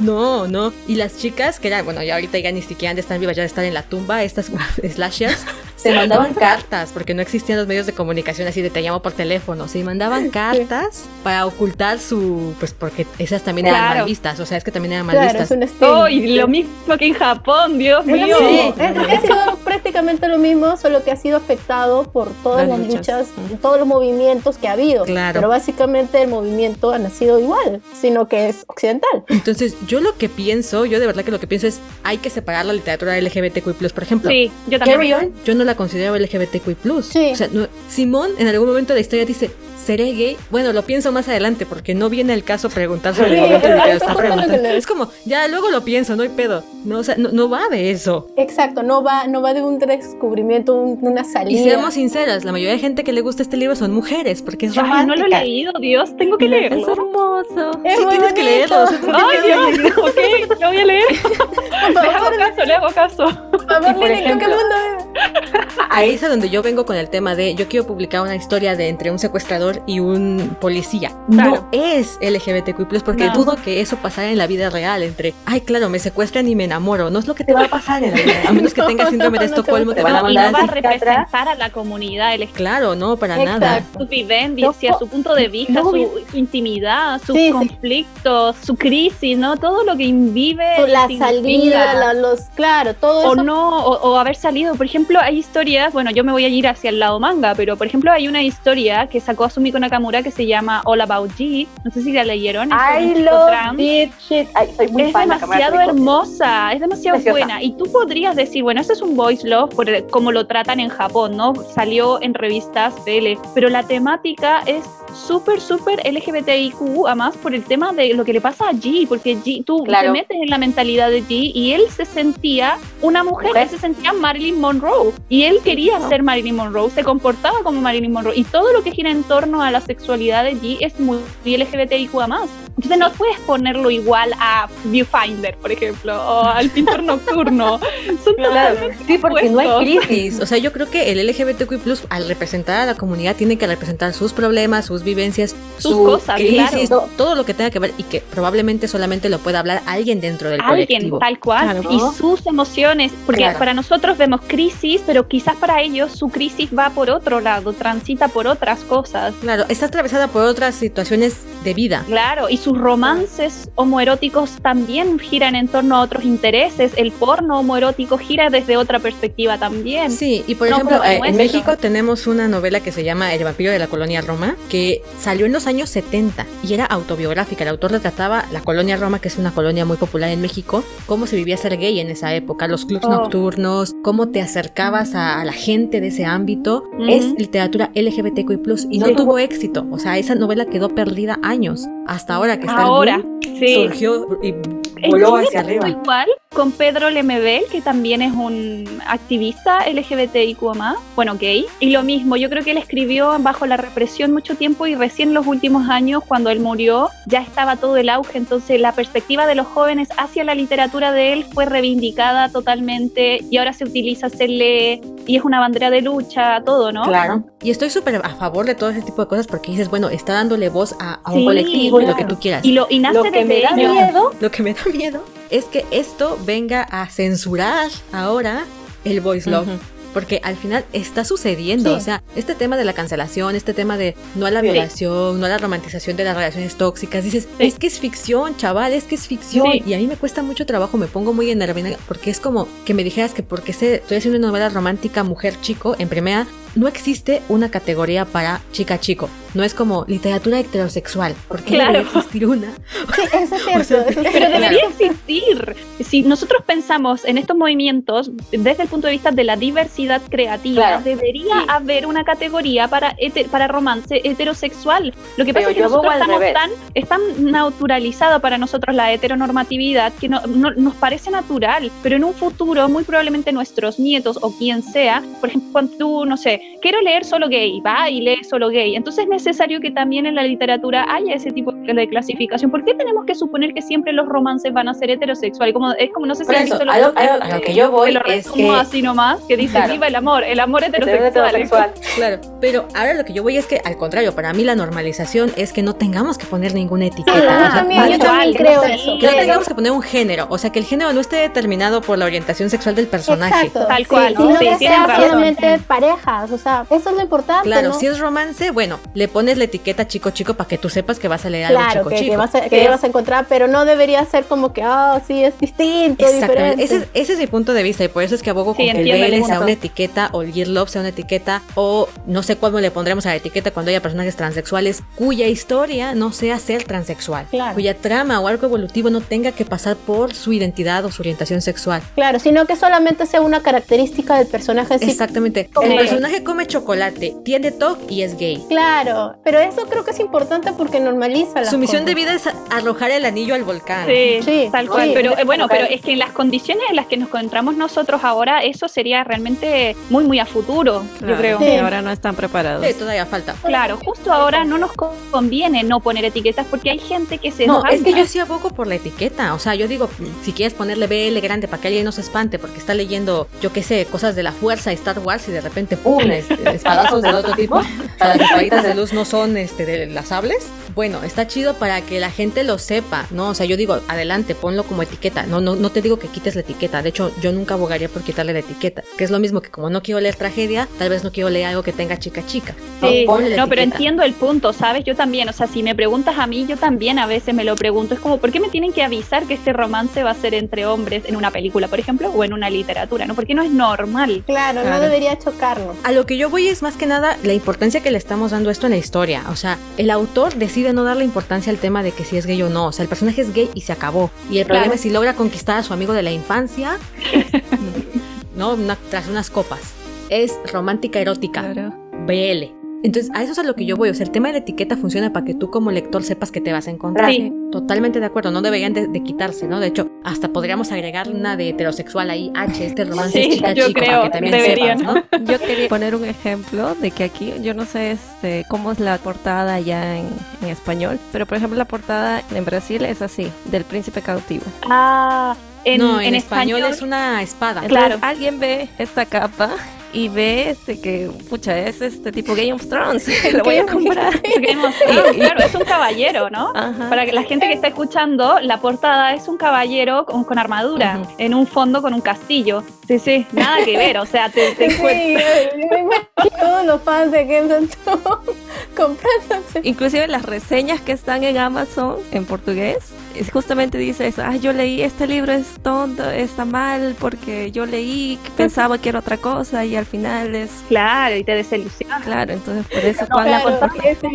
es un fondo gris y me parece que hay unos algo dorado en el centro, no puedo recordar qué es, pero claro, no es tan así como tipo un caballero, ¿no? Ves un caballero del medioevo ahí metido. Claro, en el todo caso las etiquetas serían para clasificar lo que consumimos, pero no para etiquetar en sí la- a las personas. O sea, la etiqueta es Sí, para, para sino saber para orientar al lector. Claro, Claro, es para orientar.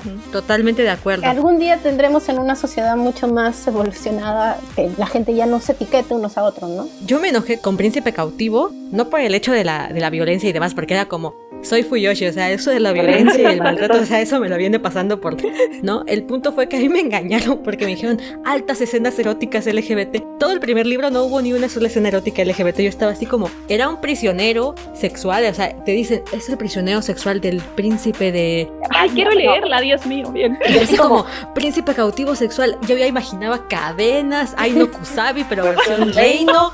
pero sé cadena. Entonces yo, yo decía, vale, eso es lo que yo quiero ver. No, pues al tipo sí lo llegan a pero en ningún momento no tocan ni con la punta de una, de una rosa y yo, ay, o sea, Dios mío, esperaba más.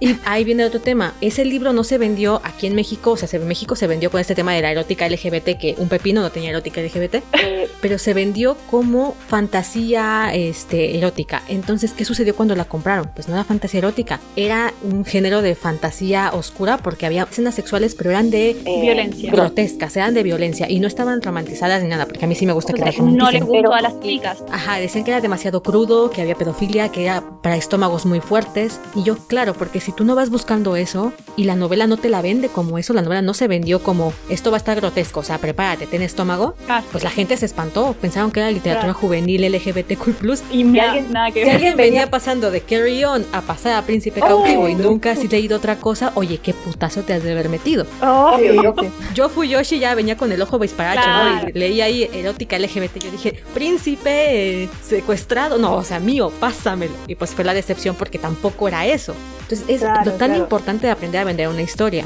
¿Por qué? Porque las reseñas de Príncipe Cautivo fueron negativas, no porque la historia no estuviera bien construida, que también podemos charlarlo, pero no es por eso, o sea, estuvo mal vendida. Entonces tú la compras con otras expectativas. Es como si a mí me venden una comedia romántica y me dicen, ella es una chica que se enamoró de un papá soltero y la niña los va a unir. Típico cliché de la literatura de comedia romántica. Y al final la niña se muere o el papá se muere, te quedas como, o sea, esto no era lo que me, o sea, no, o sea, era comedia pasó acá? romántica. Yo venía a pasarla bien. Enfi me había recomendado el de Príncipe Cautivo y lo quería comprar, pero acá en Argentina no está, hay que traerlo desde México. Mío, otro, el- a- otro vemos el Sale problema como de los dos físicos. lucas Argentina, que es mucha plata eso. Es como, ay, voy a esperar algún mes donde tenga suficiente dinero para Sí. comprármelo. Ese es el Sí, es problema. un ¿verdad? tema. Por eso también la literatura en Kindle se está volviendo tan popular, porque es más barata, la bajas a tu dispositivo y ya después dices, bueno, me encantó, me mamó, o sea, me lo voy a traer aunque me cueste un pastón, ¿no? Sí, sí, Pero sí. ya hubo un debate sobre piratería el otro día en nuestro chat de señoras. Sí. Y efectivamente eh, mm, decían, bueno, es que si no los no lo has probado no sabrías cómo comprarlo, o sea, no sabes si va a valer tu dinero. Ujú. Y decía, bueno, ya para eso, hoy en día, fucking siglo XXI, tenemos Sí. a las youtubers, a las goodreaders que se la pasan ahí Exacto. destripándote la historia. Bookstagramers. O sea, ya hay gente. Yo, por ejemplo, Príncipe Cautivo también lo compré por recomendación de la booktuber mexicana, esta que es como nuestro estirpe de booktuber, porque es la, la más popular que tenemos. ¿Clau? Ella recomendó Príncipe Sí, Cautivo. ella también recomendó Príncipe. También recomendó Rojo, Blanco y Sangre Real o algo así. Creo que ella y yo no coincidimos absolutamente para nada en gustos, porque todo lo que me ha recomendado me ha dejado así como Necesito la más. única recomendación decente que le he tenido es la de Carry On. Eh, Carry On sí me gusta y la verdad es que se salva el libro para mí por Bass. Ya después haré un podcast ¿Has de leído la continuación, Wayward Song? Wayward Song, ¿no? Este, no, no la he leído. Pero tantito peor. Si la gente que amó Carry On, pero así que amó Carry On, detestó Wayward Song, yo que digo, está bien. O sea, tampoco estoy enamorada de Carry On. O sea, No le tengas expectativas y va a estar bien. Estoy enamorada de Bass. Estoy enamorada de Bass. Y si alguien le hace algo a Bass, o sea, es que yo aquí entremos en pleito. O sea, Bass, no me lo toques. Claro, como el bueno. meme, ¿no? Tengo a Baz por un día, pero si algo le pasa a él, mataré a todos en esta habitación y luego me suicidaré. Sí, sí, no, o sea, yo, yo de verdad que adoré Carry On por Bass. A mí Simon nunca me cayó bien. Toda la pinche novela. Simon. Ahora, yo no soy lectora de Harry Potter. Eso también creo que afecta de alguna manera porque mucha gente pues llegó a la literatura de fantasía juvenil con Harry Potter. Yo no he leído ni me interesa leer Harry Potter. Yo no he leído. Pero sí me he leído fanfics Drarry y fanfics Hadri, que son buenísimos, o sea, están bastante, están bastante buenos. Soy muy fan de los fanfics, o sea, yo de Sí, verdad que he encontrado autoras también. que tienen mucho potencial para hacer historias que le gusten a mujeres. Sí. El rollo ya es cuando, insisto, empezamos con este rollo de es que tiene que ser correcta. No, sí, sí. Es literatura y es ficción y debería de considerarse así. es dejar la imaginación volar. Claro, yo he visto muchas autoras de fanfic que les toca este cáliz de que sus autores dicen, ay, pero ¿por qué no se comporta así? ¿Por qué es, es incorrecto? ¿Por qué haces estas cosas? ¡No, es ficción! Y todavía Además, creo que las historias atípicas del yaoi son también algo que a mí me gusta mucho. Esto es a nivel personal, pero es que tanto el hentai, porque a mí también me gusta el hentai, o sea, yo sí soy una consumidora, pero creo que te permiten explorar cosas que pueden estar muy guardadas dentro tuya y que tal vez te gusten o tal vez no. Tal cual. Me voy a meter una quemazón aquí. Ejemplifiquemos, digamos que alguien tiene una fantasía de violación. Ujú. El hecho de que tú tienes una fantasía de violación no significa que quieras que en la vida real te pase. Tal cual. Ujú. O sea, es un rollo que puedes jugar en el, en el cuarto y con tu pareja y va de CM y le puedes aventar lo que tú quieras porque es un mundo muy amplio el tema de la sexualidad. Como para encasillarlo en lo que es correcto. O sea, ¿qué nos van a querer tener de misionero? O sea, es que me, me da algo, ¿vale? Sí, sí, sí, totalmente de acuerdo contigo. O sea, acá lo más importante es dejar en claro que leer, dibujar, fantasear o hacer cualquier cosa respecto de ese tipo de historias no te convierte en perverso. Lo que te convierte en perverso son los actos. Hacer cosas perversas te convierte en una persona perversa. Pero, pero Ese debate lo estaba de yo teniendo. Ese debate lo publiqué en mi Patreon con el tema del hentai. Porque, pues en el hentai hay shotacón. En el hentai Tal, Ay, sí, lolicón. que es muy delicado. Ujú. es súper delicado ese tema. Entonces también está el tema de la violación, mind break, cosas súper turbias. O sea, el hentai tiene cosas hiper turbias, hiper turbias. Súper, súper. Súper turbias, sí. Y yo muy fan. Lo que yo les decía es, ahí están los dos debates, están como las dos vertientes. En plan, una es, no le hace daño a nadie, es dibujitos animados. Tú sabes que las seiyus están fingiendo la voz, que están jugando, se la pasan chévere haciendo las ilustraciones. Y luego lo publican y san, se acabó. Diferencia de la pornografía, que entraríamos en otro debate, porque ahí hay una industria de abuso, Sí. Sí, sí, sí. el tema de la prostitución también es un tema ahí entre correcta, incorrecta, regularizada o no regularizada, bueno, todo eso. También está la otra vertiente que dice, bueno, se hace, no lastima a nadie y permite un desahogo para la gente que pervertida ya es. Porque esta también es otra cuestión, es como, ¿no ves que está este tema de las feministas de es que no es que le tengas que enseñar a la mujer a cuidarse, sino al violador a no violar? Es como, si el violador es violador, si ese tipo es un depravado, Un, No lo vas a sea, cambiar. está mal. de atatema, o sea, lo que tienes que hacer es tú protegerte. Y no me parece que eso sea incorrecto. El tema es que, que decimos, es que parece que nuestra buena voluntad va a cambiar a la gente que sí está Sí, poquito no, fue a la canica, porque ¿no? eso ya no es es un verdad. trastorno, claro. O sea, Sí, fantasear con Ahora- eso es una cosa, pero desearlo ver en un niño real y experimentar. Por ejemplo, es Claro, claro, dices, no, trastorno, claro, Sí, eso sí, ya es aparte. Entonces te permite explorar sin dañar a nadie. Ah, eh, sin dañar a en- nadie, tus propios gustos es lo que, por Claro. ejemplo, ocurre en, en los juegos de roles, cuando las parejas quieren, una de las parejas, ser el niño o la niña, o ser un profesional, o, o tener un efecto de... La la, fantasía fantasía del- del la colegiala. el- Claro. el profesor y el alumno, el colegial. Es- lleno, lleno de fantasías y sensaciones y, y tú lo puedes disfrutar porque, como decimos, dicen también las chicas de Funky Generation, tú lo estás haciendo en la comodidad de tu casa, no estás dañando a nadie y además si lo llegas a ejercer con tu pareja es una pareja de confianza. Ujú. Consensuado Totalmente. consensuado, que La ya está delimitado, hay reglas, hay un entorno seguro rodeando esa situación ficticia y te gusta precisamente por eso, porque estás Y fingiendo aparte es íntimo, ¿no? O sea, también es un tema de intimidad. Ahora, quítanos todo eso y yo digo, ¿a dónde se va a ir toda esa energía? Porque al final es energía. ¿A Sí. dónde carajo se va a ir si lo retiras completamente No, del es que va a salir igual, como han salido a lo, largo- a lo largo de la historia, sale, está reprimido, pero está ahí, hay gente que lo hace. Sobre todo ahora va a haber más acceso. Lo que hacían antes en el medioevo, ¿qué hacía? Era la gente con plata la que hacía esas cosas, hacía esas fiestas, hacían las orgías y después todos los pobres quedaban ahí reprimidos y los castigaban y lo... O sea, es lo mismo. La censura es así, la censura funciona para la gente que no tiene poder, funciona para nosotros, los que no podemos ejercer el control de los medios. Pero si llegaran a censurar este contenido, ¿tú crees que las altas cúpulas de la sociedad van a dejar de consumirlo? No, ellos están resguardados, van a seguir haciendo lo que Igual que- viene a ser ahí un tema de debate, porque imagínate este tema de, de alguna manera, esta represión es una castración. Ahí voy a entrar en temas filosóficos. No, yo estoy igual, yo te entiendo completamente, Gaby, por ahí, por ahí. Es una castración a los deseos, a la energía. La, la energía sexual o la energía de pulsión sexual es la que nos hace hacer cosas. Sí, Más allá del tema erótico o genital, es una energía Sí. de hacer, de moverte. De, Sí. Entonces, sí, de Los desear. Claro, tus gobiernos te castran, ¿no? Esto es moralmente incorrecto, esto está pervertido y como tú dices, los gobiernos, las altas esferas lo siguen haciendo porque ellos sí exprimen, desean, desfogan y a todos los demás vamos a mantenerlos bajo, bajo, bajo. Sí, No, y, claro. como, y es como un, un sentimiento muy religioso, viene, a la gente no lo quiere asumir porque viene de movimientos de izquierda o movimientos ateos o agnósticos, pero este sentimiento de la represión culposa es muy de la mano de la religión católica, o sea, esta cosa de eliminarlo libro, porque está todas las mal. religiones del libro. Sí, Sí, está, está mal y lo tienes libro, que quitar porque estás haciendo el mal, porque es como, o sea, no, o sea, Pero ¿a quién le sirve eso? ¿A quién, a quién le estás ayudando con desmadre. esa censura? Ahí también hay un desmadre porque tendemos a la izquierda que reprime desde el punto de vista de los colectivos, de ser buena persona, o sea, te ponen en un lugar moral superior por la inclusión, por ser buena gente, porque compartir, ¿no? O sea, eh, tema de comunismo, nos podemos meter en otras cosas, pero el, el punto es que te ponen en un lugar de eres mejor persona si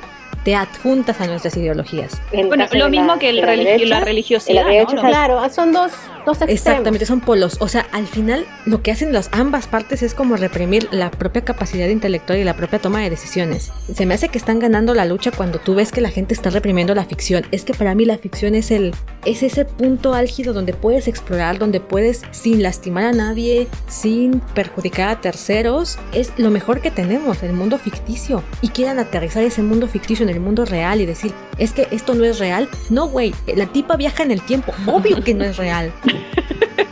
Exacto, sí, sí, completamente de acuerdo. Claro, pasa que aquí la discusión se pone en juego, yo creo, yéndonos un poco más a la profunda, viene por el hecho de la manipulación mediática, porque el consumo cultural viene muy de la mano con este adoctrinamiento de masas, que yo no puedo no estar en contra porque es real. Cuando tú haces estudios antropológicos o sociológicos o lo que fuese, o psicológicos, tú notas que las personas y las masas son muy influenciables de acuerdo al nivel educativo que tengan estas masas y además el nivel etario que tengan estas masas. Entonces, sí, existe. Me imagino que María me- no me dejará mentir, pero hay diferentes escuelas, ¿no? En la comunicación que han, Sí, se, sí. se han puesto a analizar este tema de la influencia de los medios. Sí, Y está la escuela que dice, los medios nos manipulan, malditos, bla, bla, bla. Tal está la otra corriente que dice, los medios empoderan, dan información. Entonces, yo soy muy partidaria de qué decide consumir el, La persona. persona. la persona, O sea, sí, sí, sí. Hay una escuela que dice, no, ni madres, este, creo que es la escuela de Palo Alto, que decía, no, esto no es así, todos los medios son manipuladores, manipulación de masas, 1984, te va por esa línea. Y hay otros que dicen, vale, yo abogo más por lo segundo. Hay muchísima, en este momento tenemos una implosión, una infoxicación total. La infoxicación es cuando tenemos exceso de información por todos lados, la información se contradice, no veamos el tema del virus. ¿Cuánta información se ha contradicho en un lapso de una semana? Sí. ¿A quién le crees? Sí. ¿Al medio oficial? ¿A los medios conspiranoicos? O sea, aquí es una cuestión de discernimiento. Sí. Y luego entra la segunda jugada, la educación. La educación sexual, como hemos venido hablando del voice love, es una monedita nada más de todo lo que está pasando alrededor Sí, del mundo. sí, sí. O sea, represión, esto no está bien, inmoral, incorrecto, esto no es para chicas, las chicas no deberían de ver porno, las chicas no deberían de consumir, las chicas no deberían explorar su sexualidad. Pásate o este al contenido debería representar a las comunidades porque eso es lo políticamente correcto, porque son dos Claro. hombres y lo estás instrumentalizando, ¿no? Pero yo, Claro, yo sí quiero darles un poco el crédito porque también en, en sociología existe esta disputa entre como las estructuras y la agencia. Y yo creo que uno podría salvarlo poniéndose en el medio y decir cómo las, los medios de comunicación sí influyen, pero tú como persona también influyes en los medios de Eso es comunicación. cierto, esto también es cierto, es que la persona está dejando de tener su propia responsabilidad para querer dársela a otros. A otros. No asume su- las consecuencias de sus actos, de sus Exacto, ideas, claro. de sus gustos o sus, o sus decisiones. Sí, yo, yo también soy de esa idea, pero fíjense que ¿no? al final también hay, en la otra parte también digo, ay, está complicado saber quién tiene la razón, porque por un lado yo soy de esta idea, cada quien debe tener la suficiente conciencia de tomar responsabilidad de tus actos, pero ¿qué pasa con la gente que no tiene educación, no tiene acceso a la educación? Vivimos en países latinoamericanos con exceso de pobreza. Claro. Y dices, ay, la chingada, pues ¿qué hago? Ey, O sea, estamos todos eso es- desconectados. claro. ¿Dónde me posiciono? Porque estamos O sea, por- nosotras, por ejemplo, estamos nosotras que podemos utilizar los medios, que tenemos un nivel educativo específico y después Y están las económico otras, también.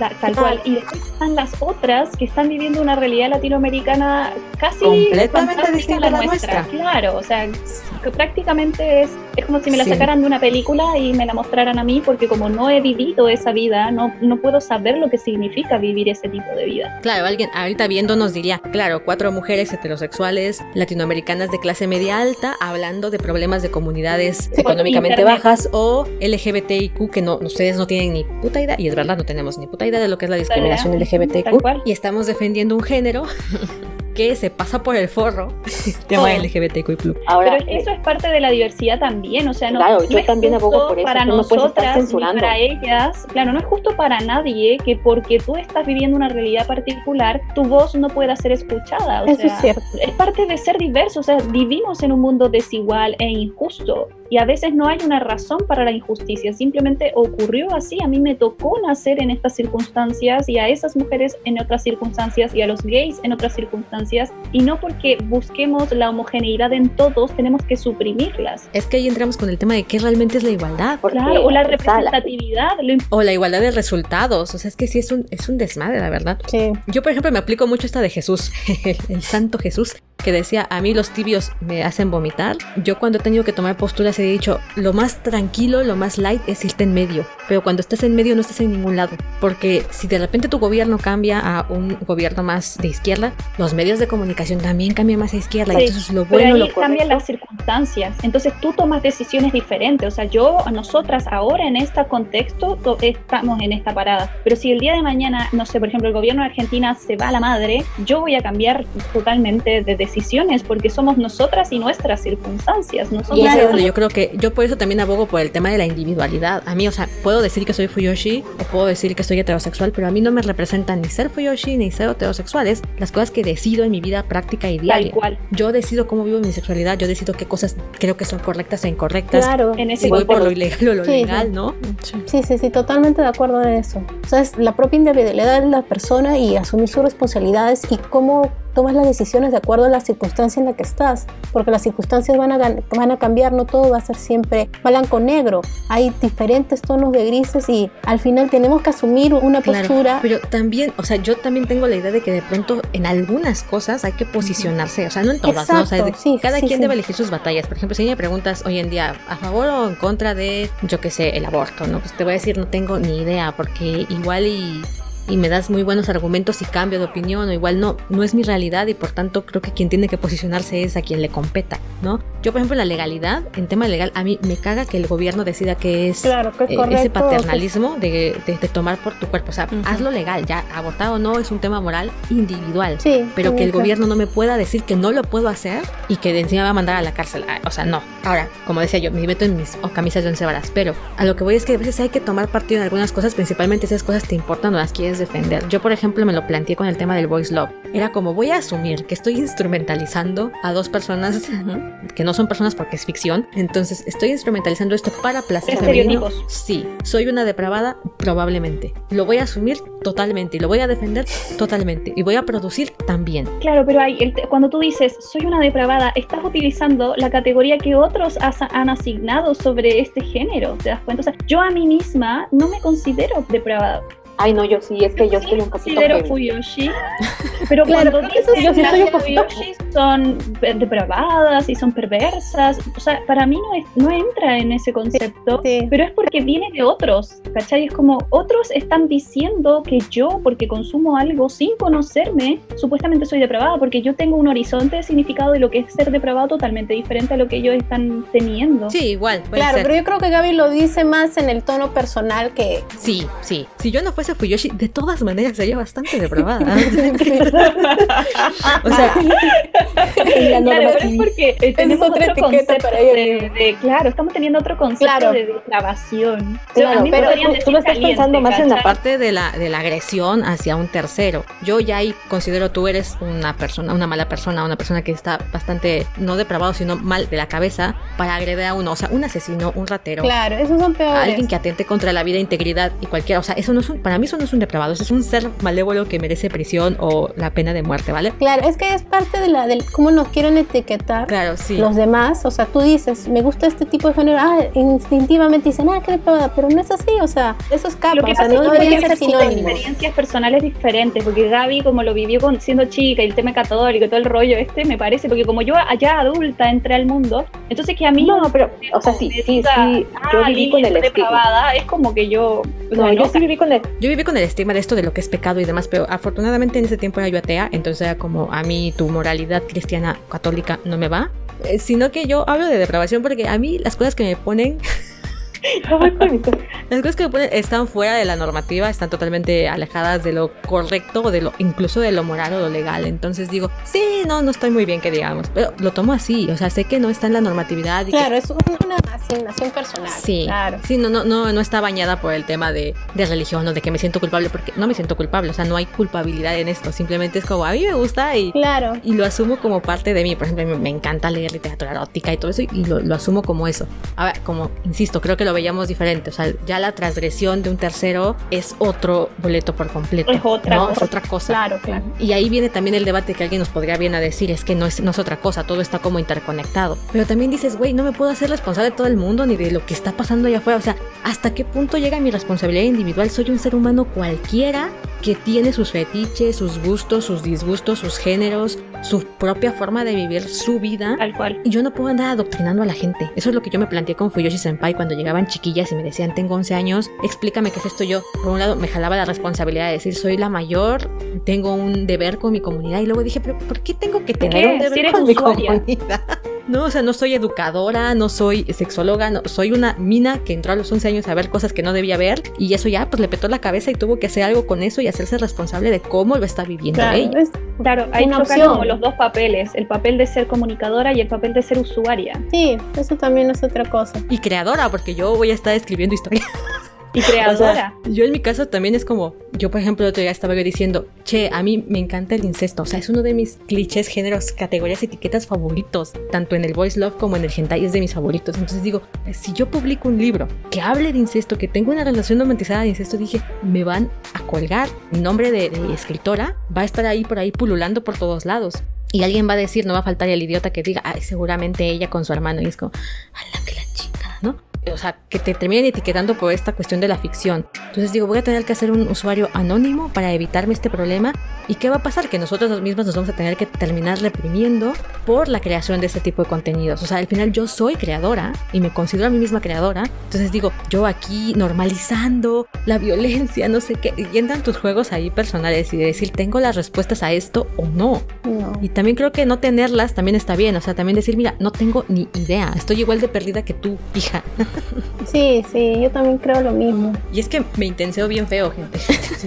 No, no, No. pero la verdad que el tema está muy interesante y da para muchos programas. O sea, hablar de esto creo que tal vez no tenemos la responsabilidad de educar, pero hacer este tipo de, de debates, de charlas, es muy importante. y que sea por gusto también, ¿no? O sí, sea, compartir nuestros pensamientos y hablar con las personas, creo que sí, es, es algo, lo mínimo que podríamos hacer, ¿no? y dejar la puerta abierta a la interpretación de cada uno, ¿no? O sea, asumir que no tenemos la respuesta de nada. Exacto, exacto. Y decir, bueno, por ejemplo, a mí me da mucho gusto poder platicar con ustedes y poder externar esto porque me doy cuenta que no era mi, yo sola pensando en, en diabatribas y, y juicios sociales, porque yo, por ejemplo, cuando abandoné el movimiento feminista o cuando me di cuenta de mi propia instrumentalización, dije, es que al momento de que yo justifico la, la instrumentalización voice love, tengo que asumir que no hay rollo en que también instrumentalizan a la figura de la mujer, ¿no? Por Ujú, ejemplo. sí. Porque al final eso es lo que hace un hombre. Y digo, pues sí, pero no afecta a nadie que vea hentai y se la jale. O sea, no va a pasar nada. y hay mujeres que no, o sea, que dicen en plan, no, esto no está bien, esto perdura la cultura de la violación o la cultura que habría que pensar un poco, o sea, los sociólogos saben mejor que yo de esto, pero al final, ¿qué asumimos por cultura? ¿Qué es cultura en sí? Sí, pues. Todo un tema, todo un tema. Sí, son temas con muchas, muchas aristas. Y que al final lo hablamos desde el completo, bueno, yo me asumo como completa ignorante, es como me gusta el tema y he leído y demás, pero tampoco... No, pero sabes más que yo sin duda, porque el tema de, las, de los géneros y la autopublicación, yo no tengo ni idea, entonces está muy interesante saber todo ese punto de vista. Sí, Yo voy a estar trabajando ahí desde mi trinchera para reunir autoras Voice Love, no LGBTQ+. No es que no me guste, pero no me gusta la... O sea, no, no, no te sí, leo. te entiendo completamente en eso. O sea, es buscar unir a la gente, hacer un nicho, hacer una editorial, no sé, pero ayudar con la autopublicación, porque al fin y al cabo, yo también, o sea, yo quiero consumir historias de él. Ujú. Ese es el chiste. Claro, y yo también este, sigo en Wattpad, por ejemplo, hay autoras que escriben muy bien y que está gratis ahí. Y yo quiero terminar de, de leer, y quiero que ella termine porque generalmente yo hago reseñas de obras que ya están conclusas. Y hacer una reseña justamente lo que decía Lili, ¿no? que a veces no hay esta divulgación de historias y están ahí, y están gratis, y están buenas. Ay, sí, a mí me frustra mucho la gente que dice, es que no está, eh, no tengo dinero. Wattpad es Pero, gratis. sí. Y hay autoras bastante decentes, o sea, sí, les falta corrección y lo que tú quieras, Claro. pero es un buen material, no tampoco es No, una sí, hay porquería. de todo en la viña del, en la viña del guapa. Claro. Claro. Hay autoras muy malas como que hay autoras muy muy buenas, solo que falta falta descubrirse. Afortunadamente Wattpad también, al hecho de no estar tan regulado, tiene historias del De típico todo. atípico. Sí, Sí. sí. Sí. Claro, hay que saber por dónde Pero ir. sabes que lo han estado denunciando últimamente, ¿eh? algunas, algunas traductoras Sí. de novelas coreanas Bueno, bueno, bueno, es que eso es... súper, súper truchas, súper así fuertes, y viene alguien y, y se las cancelan porque son muy fuertes, así que ¿sabes lo que han tenido que hacer las niñas? Poner eh, portadas de tipo la Biblia o nombres así religiosos para que no se los cancelen. Entonces tú como fan de la cuenta de ellas personales, ellas te dicen, chicas, el texto tanto va a estar bajo el nombre tanto con la portada tanto. Y tú tienes que ir a esas portadas sabiendo que estás leyendo otra historia porque no, Sí, no se es, es- es todo un Se las problema. denuncian. El día que nuestros gobiernos decidan censurar la literatura, yo me bajo del carro. ¿eh? O sea, el día que nuestros gobiernos digan, oigan, no, no se va a poder hacer tal cosa o tal otra, que sea un libro y sea ficción, yo, yo me bajo, porque eso es cacería de brujas. O sea, eso es quema Sí, de así, momentito, me quedo aquí, ¿no? quemar libros y quemar, o sea, ya se volvió una censura Sí. No, sí, eso ya sería terrible. y ya sería como. Ahora estás disfrazada. La verdad es que hoy en día la censura está disfrazada de Está rollo de- disfrazada de la cancelación. de la cancelación, de vamos a Pero es tirar a este censura. autor por Es censura. Ah. Cuando tú les preguntas, Claro, es porque yo me he censura. puesto a discutir y yo les pregunto, bueno, entonces, ¿qué querés que censuremos ese contenido? Así como haciéndome la boluda, les pregunto. Y ahí como que, ah, no, no, no, la censura no, porque aparece la palabra censura y es como que se les Claro. pone las antenas. Pero al decir la Es cancelación o al censura. decir esto de que están haciendo justicia social, no, ahí es como que no, no es censura. Pero sí, cariño, bajo otro Sí. nombre es Y censura. además, además, realmente, ¿cuáles son las motivaciones de la gente que cancela? ¿Sentirse mejores personas? Sentirse que que es están haciendo justicia, moralmente superiores, no admitir tus propios justicia. demonios, o sea, ajá, o sea, también pienso en ese rollo de aquí hay un también un, un rollo psicológico que nos juega en contra, ¿no? La que acepta sus demonios y hace su trabajo personal. Esto también tiene que ver con el tema de la, de la vida positiva, ¿no? De todos somos buenos, todos podemos crecer, haz lo que tú quieras, el mundo está a tus pies, bla, bla, bla, y todo muy feliz y demás. Y nadie se fija en que tiene demonios, en que tiene cicatrices, en que tiene cosas que sanar, que tiene emociones súper negativas que no se está fijando en ellas. Todo eso está como debajo de la alfombra. Y entonces para Sí. remarcar su postura moral, positiva, eh, superior dentro de los grupos o colectivos, vamos a censurarla porque no podemos aceptar que se haga algo tan horrible como la violación cuando son incluso fantasías que puedes tener o no, ¿no? Y, y la gente no se quiere admitir ni a sí mismas. Entonces es como no veo mis propios demonios, pero me gusta señalar los ajenos o los que se atreven a publicarlos Sí. o a, a presentarlos al mundo, porque es muy fácil juzgar. Claro, eso es cierto. Chicas, ha sido una conversación súper, súper interesante, pero se nos acabó el tiempo. Sí, muchísimas gracias por participar y bueno, vamos a... Deberíamos hacer una segunda parte. No, Sí. definitivamente, una segunda parte de esto y también de hablar de otros temas más ligeros y alegres. alegre. Hablemos de comedia erótica. Yo siempre con mis amigos, Yo soy fan de eso. Sí, porque esta- tenemos muchos temas en el tintero, como dicen, para hablar con Claro que todos sí. ustedes, pero les estamos muy agradecidas por haber estado hoy día con nosotras y haber compartido sus opiniones, porque han sido muy, muy valiosas y como le digo, hacer este intercambio es muy importante para nosotras y creo que es muy importante para escuchar y, y ya es más, Zoom nos está votando. Es genial, ¿no? Yo agradezco la instancia, la invitación y creo que es genial que existan estos espacios de debate, que peleemos, que no peleemos, que lleguemos a consensos, a desconsensos, porque sirve mucho para difusión, ¿no? Esto es lo que ustedes decían de tratar de educar audiencias, ¿no? O sea, Sí, tomar conciencia como usuarias de lo que estamos leyendo y en hacia, hacia qué camino debería ir. Sí, exacto. Claro, yo también agradezco la invitación, fue un placer. Yo insisto, yo me bajo del terreno de la educación, a mí búsquenme por entretenimiento vacío y barato. Yo no me, no me meto en, en camisa de once varas, pero muchas gracias por la invitación y espero que sigamos así haciendo este tipo de conversaciones que aporten lo que tengan que aportar.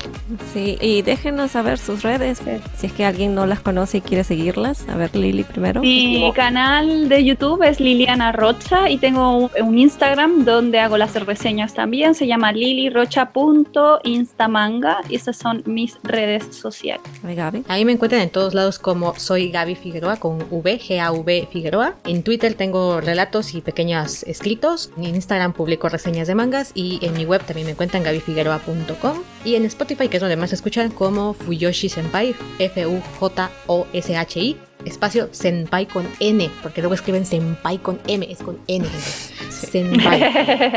La M sola no existe en Un Japón. placer. Y tienes un- una historia en Wattpad también. Tengo una historia en Wattpad, es romance chica-chico, eh, categoría y heterosexual, es fantasía este, y demás con una pareja secundaria chico-chico. Ah, muy bien. Me gusta. Y eso. estoy, Y estoy escribiendo una, una chico-chico en- de comedia erótica entre un policía, como había yo dicho, y un secuestrador, porque Ah. hashtag me gusta. La sinopsis Perfecto. está muy buena. ya la estoy esperando. Bueno, muchísimas gracias a las dos por acompañarnos, Bueno, como ya dijeron. Así que a todos los que nos están escuchando también gracias y ya nos escuchamos en otra oportunidad. Chao, chao. Bye bye. Chao, chao. Chao, chicas. Hasta luego. Chao. Fondo musical. Wait for Me de Jeff Du. Happy, the music by Eden. Clouds, The Smith, The Mister. Green Tea, The Smith, The Mister. Chill, The DQWYD. Everywhere, The Declan DP. Mosaic, The Lahar. Sax, The MBB. Monkeys, Spinning Monkeys, de Kevin McClough. Suggestion BL Podcast llega gracias a Suggestion Project. Grabado el 31 de agosto del 2020 en Lima, Perú, Salvador, Brasil, México y Argentina. Publicado el 20 de octubre del 2020. Este, de día somos una, de noche somos otras. Exacto. Se cambia el switch, ¿no? sí, se cambia. No se preocupen por los errores que en edición se arregla todo. sí, lo sé. Gracias. Sí, hay como una especie de cultura, no solamente para la Fuyoshis, Fuyo, perdón, Fuyoshis. creo que es Fuyo, sí, Pasó un puto avión. A la vez. Este. Ay, y quedan 10 minutos. Es tu sala personal, ¿verdad? sí, sí, sí, es mi cuenta personal. Ah, perfecto. ya, mi cuenta pobre personal. Ok. Vamos. Vale, vale. A ver, en fin, en fin. No, sino que parece que no he podido entrar a, a la sesión y he abierto otra sesión y está en otra sesión sola. Esperen, ahorita, ahorita veo si puedo entrar a esta sesión o nos pasamos a la suya. Pero pensé que ella era la anfitriona. No, la anfitriona soy yo. Ok. Ay, acá está, acá está. Ya, ya, ya entro. Me encanta, ¿viste? Sí, yo por eso sí, me abrí el canal y las cosas, por eso, por estas cosas de más relacionado a la intimidad de las mujeres. Eso Hola. Claro, sí. todo bien con los chicos acogiendo entre ellos, todo perfecto, pero a mí me interesa lo que nos pasa a nosotros, lo que nos pasa a nosotras cuando vemos esas cosas. ¿Están en la si- siguiente pregunta o...? No, no, seguimos, no, no, estamos no, esperando. Estamos esperándote a ti. Ya empezaron sin mí, dice. ya empezaron. Yo tenía que grabar el audio de Lili. No, no, no, no. No te preocupes, estamos este, estamos esperando. No podemos sin ti. Ya, ahora sí. No, no me entraba. Y por eso creé otro. Sí, pues les decía a las chicas que estabas en, en otra sala tú solita. Y es ahí donde yo creo que deberíamos de entrar con el tema de las categorías. O sea, ya Enfi lo Sí, sí. comentó en su... Le pican, ahí le pican las manos a Gaby para Sí, arrancar sí. con las categorías. Sí, espera, espera, espera. Aguanta, tu coche. Ya, y es que estaba yendo así, introduciendo bonito. Ya, y entonces el. En 40 minutos, en 10 minutos termina. Ya, déjame introducir. Introduce, Eh, introduce. y el. Porque siempre. Ya, dale. Sorry. Ya, cálmese. Que el voice love no Pero sería antes, vamos a reiniciar la, la, la conversación para no cortar la idea. Sí, vamos a reiniciar. cortaste. Unos comerciales y volvemos. Comerciales y volvemos. Ay, me, bajé- me bajaste todo, cariño, me bajaste todo. Sí, Me echaban un cubo de agua fría. eh. Sí, se nos cierra la, la, la sesión de Zoom, es Bien, lo malo de vale. estar en Zoom. Bueno, voy a, este, ¿cómo se llama? Cerrar y a volver a iniciar y, sí. Volvemos sí, el al mismo, el mismo- mismo. Sí. Genial, ya. Se está uniendo Enfi. Y conectar con audio Enfi. ¿Enfi estás? Sí. Eh, ya. Entonces ahora sí, Gaby, explaya. Dale, Gaby, dale, dale con todo. Ay, no, no, no tengan tantas expectativas. voy a silenciar. no hagan tantas expectativas. A ver, stop. Vamos a pausar esto. Suggestion Project. Voice Love para el mundo.